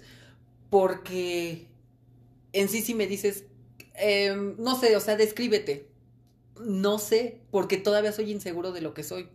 Hay ciertas cosas que puedo decir que hago bien, pero no sé si es lo que está buscando escuchar. La otra persona. Entonces, el describirme, el, el ya encerrar todo en este frasco que soy yo, iba a decir que es Carlos, pero hablar de ti en tercera persona es de la verga. Sí. Este, si me dices eso es como de, ah, chinga, pues no sé. En ese momento se me van todas las ideas y ya. Ya no sé qué decir, ¿sabes? Que a mí, ¿sabes qué me da mucha inseguridad? Eh, o más bien algo que sí, es que sí es como inseguridad. El, el que me vea vulnerable. el, que, el que mis emociones salgan. Yo generalmente siempre soy, o sea, por ejemplo, presentarme para mí con las personas, no. Soy muy segura físicamente, eh, intelectualmente también. Sé que puedo tener una plática de lo que sea con quien sea y voy a estar a la altura. Porque, porque además soy este ser que me permite decir, ah, déjamelo checo sin tener ningún problema. O pides explicación. O, digo, ah, no sé. O sea, yo no tengo pena de decir, no sé, platícame más, cuéntame, está bien. Pero sí, lo que no me gusta, que la gente vea ni por poquito, ni que me pregunten, es, ¿estás triste? ¿Estás mal? No puedo. Estamos en la misma, estamos en la misma. No puedo, o sea, no puedo. Eh, yo sí soy de las que se mete al baño a llorar y sale diva como señora de los 50. Sí, sí, sí, sí, sí. Como señora de los 50 y aquí no pasó nada, eres un robot. Aquí no pasó nada. Yo soy, no puedo. Eh, sí soy muy chillona con mis seres cercanos, o sea, en mi casa con mi esposo soy de chillar todo el tiempo, con mi familia soy de, "Oh", ¿no? Con mis amigos, Sí. pero con, con, los, con los externos, nunca. Eh, me cuesta mucho trabajo romper este hilo, que ellos me puedan ver vulnerable en cualquiera de los aspectos. Siento que mi papel o mi rol es estar siempre feliz y siempre de buenas y siempre dispuesta para los otros. Y a veces es muy cansado. Sí. ¿no? Entonces, esa es una, una inseguridad que tengo como grande y que todo el tiempo estoy cubriendo. Uy, acabo de hacer yo un así como Ajá. interiorizar algo. ¿Qué crees? Y también el otro día lo platicábamos. eh, ah, bueno, esta plática no se grabó, la Sí, que- sí, sí. lo que les voy a decir. No sé por qué últimamente está, eh, soy muy inseguro de no poder cumplir con las expectativas que otros tienen sobre mí, eh, que no debería. O sea, esas expectativas les pertenecen, pero por alguna razón, bueno, sí sé por qué razón, pero siento que debo eh, Cumplir. cumplirlas. Debo de, de decir, ustedes hicieron esto por mí, yo voy a hacer esto, no por ustedes, sino por todo en general, y siento que no las estoy cumpliendo. Entonces de ahí viene mi inseguridad, porque ya varias de las personas que estuvieron conmigo en cierto momento me han dicho así como de, es que conmigo no tienes nada de deuda, es que Sí. conmigo no tienes nada que cumplir, es que fue porque somos amigos, ¿no? Entonces, pero esa es una que estoy como trabajando apenas, estoy empezando porque ya me estoy dando cuenta, pero también eso de no cumplir con ciertas expectativas, y esta déjame decirte que empezó ya en mi etapa adulta, o sea, te estoy hablando de los 26, 27 para acá, Ajá. es donde empezó. Porque anteriormente era como de, ay, mira, piensa lo que quieras, pero no sé a razón de qué, empecé como a permitir que... Que ya te empezaba a Pero, mover. pero fui yo, o sea, porque ni siquiera alguien llegó y me dijo, oye, acuérdate que eh, tú tienes que cumplir ciertas cosas. No, o sea, nada más yo lo di por hecho y empecé a hacerlo. Y es horrible. Y me Porque jodí. esta yo la tengo. Esa, bueno, esa que tú tienes, yo la tengo, pero solo con mi papá. Ok. Yo. Nadie me lo pidió, él no me lo pidió. de No hecho, existe. también otra vez venimos del futuro, esto lo van a escuchar después. Ajá. Este, sí, o sea, yo con mi papá tengo esta relación donde yo quiero cumplirle sus expectativas al 100. Ujú. Pero ni siquiera él tiene expectativas. Pero yo se las autogenero. O sea, yo digo de, mi papá quiere una hija perfecta. Y, ¿No? Bueno, no, no se las autogeneras a él, te las, se las pones a él, pero están en realidad En en, mí, ti. Sí, sí, exacto, sí. ¿no? Es que fue un desplazamiento bien sí, raro ahí. sí, sí, sí. Pero entonces, eso que tú sientes con el mundo, yo con una sola persona, pero me, me carcome la vida. Porque yo digo, ¿lo estoy haciendo bien?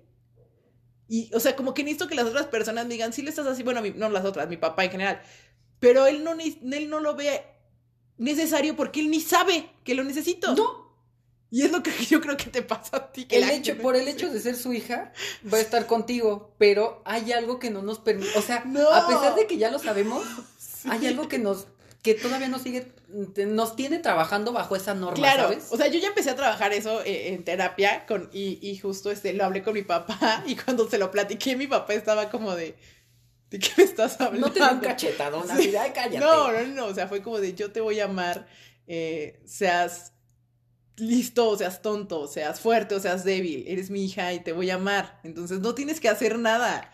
Dice, de hecho, ese es el privilegio de los hijos, los papás los vamos a amar solo porque ya existen.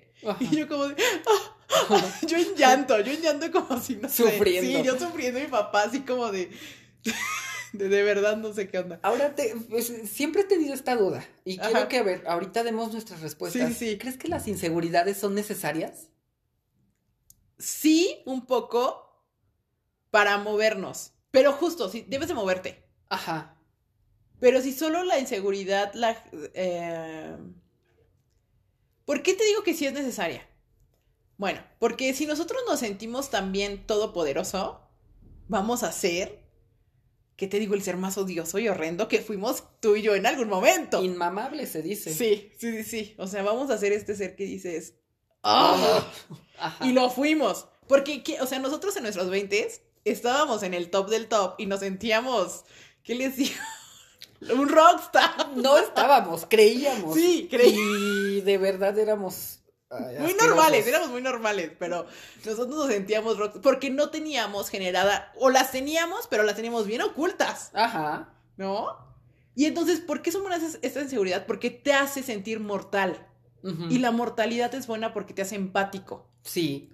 Y entonces por eso es lo que te digo, es bueno, porque te hace ser empático con el otro que la puede estar sintiendo o con el otro que dices, ah, tengo una nariz fea, ¿no? Ah, él también la tiene fea, entonces no voy a criticarla ni voy a hacer nada porque puedo estar lastimando a él como me lastimaron a mí. Ajá. Entonces creo que por eso son buenas, porque nos hacen empatizar y nos hacen, eh, pues justo bajarnos a este nivel terrenal. Porque si no seríamos unos seres Ah, sí. horribles. Si todo el mundo está siempre diciéndote todo lo haces perfecto, todo está bien y a lo mejor la estás cagando en un chingo Sí, de cosas y sí, está sí, feo. sí. Las únicas inseguridades que yo, porque yo también opino que es que se va a escuchar feo, sí son necesarias, o sea, es necesario que el mundo te dé estos madrazos para que tú reacciones de alguna u Pero otra también manera. siento que debes de quitártelos. Sí, o sea, para que empieces a trabajar en ellos, porque evidentemente si están llegando a ti es porque hay algo que trabajar. Las únicas que creo que sí son innecesarias son estas que son de cuerpo, ¿sabes? Sí. Eh, porque tú no sabes a lo mejor. eh, vamos las externas, las externas, Ah, las sí, sí. externas. Sí, sí, Vamos a hablar de mi nariz, por ejemplo. Sí. A lo mejor yo estoy bien pinche enamorado de mi nariz, que ahorita ya estoy empezando a amarla. Bueno, o sea, se escucha raro Sí. amar una nariz, pero ya estoy empezando sí, a aceptarla. Pero qué tal que eh, yo lo hubiera amado desde siempre, yo hubiera sido como, no mames, mi nariz es la más perfecta. Y llega alguien y me dice, ay, es que tu nariz, ¿sabes? O sea, no es necesario. No, es como de, nadie te preguntó. No tienes por qué opinar sobre el cuerpo de No. nadie más. Ni sobre el cuerpo, ni sobre la sexualidad de sobre- nadie más. Dicho sobre nada de nadie más. Sobre, solamente si te preguntan. Si alguien te pregunta y checa si te pregunta y quiere saber la respuesta. sí, sí, sí. Porque hay personas que preguntan, pero no quieren saber la Yo respuesta. últimamente lo que hago es, ¿quieres que sea honesto o Sí. quieres que te diga lo que quieres oír? Y ya, Exacto. a porque- partir de ahí ya Ajá. funciono. Sí, sí, sí. Pero, o sea, insisto, estas inseguridades que ponemos de manera física están cabronas. Porque, Sí. por ejemplo, la que tú dices del color de piel es que es algo que no se puede cambiar. Oye, no, y además es horrible. y no tendrías por qué Mi cambiarlo. color de piel está increíble. Sí. O sea, ¿qué Es algo que no tendrías por qué cambiar. No. Pero, o sea, el que tú lo digas es como, güey, ¿qué quieres? ¿Que se duerma en cloro? O Sí. sea, ni así va a funcionar. Porque además les voy a platicar de otra. Sí nos queda tiempo, ya vi. Ah, Sí. ya le vi, ya vi que nos queda tiempo. De, que es lo que les digo, yo fui muy segura porque me educaron en este ente seguro. De tú eres muy, bueno, no, no eres muy buena, pero era como de, pues no lo tienes, pero órale, dale contra el mundo. Ajá. Y entonces yo padezco una enfermedad que, bueno, una enfermedad es de la piel que se llama un padecimiento. Padezco un Padezco un padecimiento es un padecimiento. que es la que es rosácea. Ajá. La rosácea es que tus vasos capilares son muy débiles. Bueno, son como de la piel. Pero en mi caso es de que mis vasos capilares son muy débiles y se rompen. Y entonces genera como acné. Bueno, parece acné, pero no es acné. Sí, son como unos puntitos. Como puntitos, como se ve como si tuviera varicela. Pero entonces, como se rompen mis vasos capilares. Y eso fue porque yo me aventé del bungee. y entonces ¿Cómo? me aventé del bungee y como hice presión, rompí mis vasos capilares. Todos los de la cara. ¿Eso se puede? Sí. Ok. Y entonces, pues yo ya tenía lo de la rosácea por genética. Y solo lo que hice fue agravarlo. Espérate, tengan cuidado cuando pujan al hacer caca. Sí, sí puede pasar. No se les vaya a dar rosácea. De hecho, hay muchas mujeres que se rompen los vasos capilares pues cuando están teniendo a los bebés. Neta, no sabía de eso. Voy a investigarlo. O cuando vomitan así mucho, que se, que se les rompen, así se ponen rojitos, pues, se les rompieron los vasos capilares. Ok. Pero yo ya tenía la rosácea y pues lo que hizo fue agravarla. Ok. Y entonces hubo un punto donde yo tenía la cara deshecha. Y creo que sí nos llegamos a ver Sí. en ese tiempo. Y yo nunca tuve ningún conflicto, ¿eh? No, no, yo no, me no. sentía la más sexy la y era la más sexy, la más ligadora y la más todo, ¿eh? O sea, yo iba al trabajo sin ningún problema y salía con chavos sin ningún problema y nunca nadie me dijo nada. Pero porque mi autoestima estaba muy alto, ¿no? Y yo tenía amigas que siempre me decían como de, oye, ¿cómo le haces para tu autoestima que lo tienes hasta arriba? Y yo, no lo sé. O sea, no lo, no sé, solo siento que, pues, pues X es mi piel, no me la puedo quitar. Ahí está, estoy en tratamiento, pues qué. ¿Sabes? O sea, nunca tuve un problema, pero sí ubico a muchas personas que por un barrito, un barrito, no salen de su casa. Sí. Y yo salía, amigos, de verdad, con la cara deshecha. O sea, si, si tengo fotos, ahí las voy a subir en el Insta para que la lleguen a ver. Este, se me veía como. Sí, pues como si la piel como con muchos granitos, con muchos, muchos granitos y se iban descarapelando, porque ni siquiera era que se pudieran apachurrar, no, se iban descarapelando. Sí, es que es como, como, ajá, es que no es como que estén muy internos, es algo que está ahí en, sí. en la piel Y aún solamente. así yo hacía mi vida normal, y es lo que te digo, pero porque nunca tuve problemas, o sea, nunca se me generó una inseguridad. Pero te lo aseguro que fácilmente la hubieran podido crear si escuchas como mucho comentario. No, pero los escuchaba. Ok. O sea, por ejemplo, tenía un primo que siempre me decía ay, qué asco, no te voy a saludar porque se me vaya a pegar y así. ¿Qué pinche comentario innecesario? Exacto, ¿no? Y si era como de, igual lo hacía una vez una prima, me dijo como de, ay, solo veo tus barros y así, como de, que, ay, me da asco, ¿no? Y nunca tuve, o sea, pero nunca, yo decía como de, ah. Ay, yo, o sea, yo siempre decía como de, ay, sus comentarios todos tontos. Pero nunca me generaron inseguridad. O sea, fue como de. Porque tengo la autoestima muy alta, amigos. Así la deben de tener todos. Su autoestima hasta arriba, chiquititos. No, mi autoestima no es tan alto como el tuyo. Entonces, por ejemplo, si yo lo hubiera tenido, o bueno, yo lo tuviera, sí sería fácil que me tiraran a partir de ahí, Ajá. ¿sabes? Pero es lo que te digo, mi autoestima es tan alto porque cubro mi inseguridad. Ya les, ya les platiqué ahorita. Ajá. O sea, este autoestima alto es porque mi personaje en la vida, que yo me autocreé para salir al mundo, es este ser que debe estar siempre al 100. Ajá. Y para estar siempre al 100, tienes que tener una autoestima muy, muy, alto. Entonces, por eso funcionó o por eso es que nunca me, me importó. Pero sí, así fue esa historia. Entonces, sí, que no les importe, amigos. O sea. Miren, inseguridades tenemos todos. Sí. Se los juro que desde la modelo más pinche hermosa de Victoria's Va a Secret. Tiene inseguridades. De hecho, son los que más tienen inseguridades. Sí. Y a veces sus inseguridades radican en cosas más fuertes. Por ejemplo, el perder la atención, Ajá. en el dejar de estar en el foco. Eh, aunque no lo crean, los mortales tenemos ciertos, ciertos em, beneficios que no tienen estas personas que están muy, muy allá Muy, muy arriba. A ¿no? esas que llegamos a, eh, a idolatrar, ¿sabes? Que son las que tienen, les digo, las inseguridades más fuertes. Entonces, sepan que a quien sea que ustedes vean, de quien sea que ustedes reciban un comentario lascivo, negativo, tal, también le está pasando mal Sí. porque hay algo que tiene ahí, ¿saben? Entonces, pues sí, inseguros vamos a ser siempre. Vivimos en una ciudad que es insegura, Sí. hasta la chingada. Entonces, Entonces, relájense un buen, quiéranse mucho, abrácense ustedes mucho, eh, de verdad, duérmanse y digan qué pichiosa, qué bonita, véanse al espejo. Si a ustedes no les gusta cómo se ven, véanse. Yo en la casa tengo miles de espejos, muchos. muchos espejos. véanse y ámense siempre y júntense con personas que tienen buena vibra. Sí, Si no están con personas que tienen buena vibra, váyanse de ahí y escuchen así a personas como nosotros que tienen buena vibra, júntense con... No, porque sí, a lo mejor no- ustedes dicen así somos amigos, porque ahorita nos escuchan amigos. ajá. Pero busquen eso. Busquen Sí. a seres que les den amor y, y ya, ¿no? Entonces, Y que sea lo que sea que te falte, que si estás tuerto, que si tienes un lunar Sí. que es grandísimo tal, tienes que saber que hay alguien que te ama tal cual eres. Sí. Desde ya. O sea, no que te va a amar, que te, te ama. ama, sí, te ama. Te ya. ama tal cual. Entonces, pues platíquenos cuáles fueron sus inseguridades o cuáles son. Estaría padre conocerlas. Y pues ahí está. Oye, y antes de despedir, Ajá. este, felicidades por haber pasado el 2020. Sí. Ya estamos en el primero de enero de 2021, bravo. ¡Lo Acabó- logramos! Acabó el peor año de mi vida. Ay, no. De la vida de muchos en general. O sea, aquí estoy hablando porque fue un año fuerte. Fue un año complicado. Sí, sí, Este, sí. entonces, disfrútenlo. Todavía nos queda encierro, yo lo sé, pero. Pero está bien, no se preocupe. Pero miren, mientras estemos bien, mientras exista. Es que yo me encanta vivir, ya les he dicho. Sí. Entonces, mientras exista el sol y, y podamos abrazar y comer pizza, está genial. Entonces, eh, pásenla bien, disfruten, mándenos comentarios, mándenos cosas de qué les Ay, gustaría sí, que habláramos. Comenten y suscríbanse y sí, así. y todo.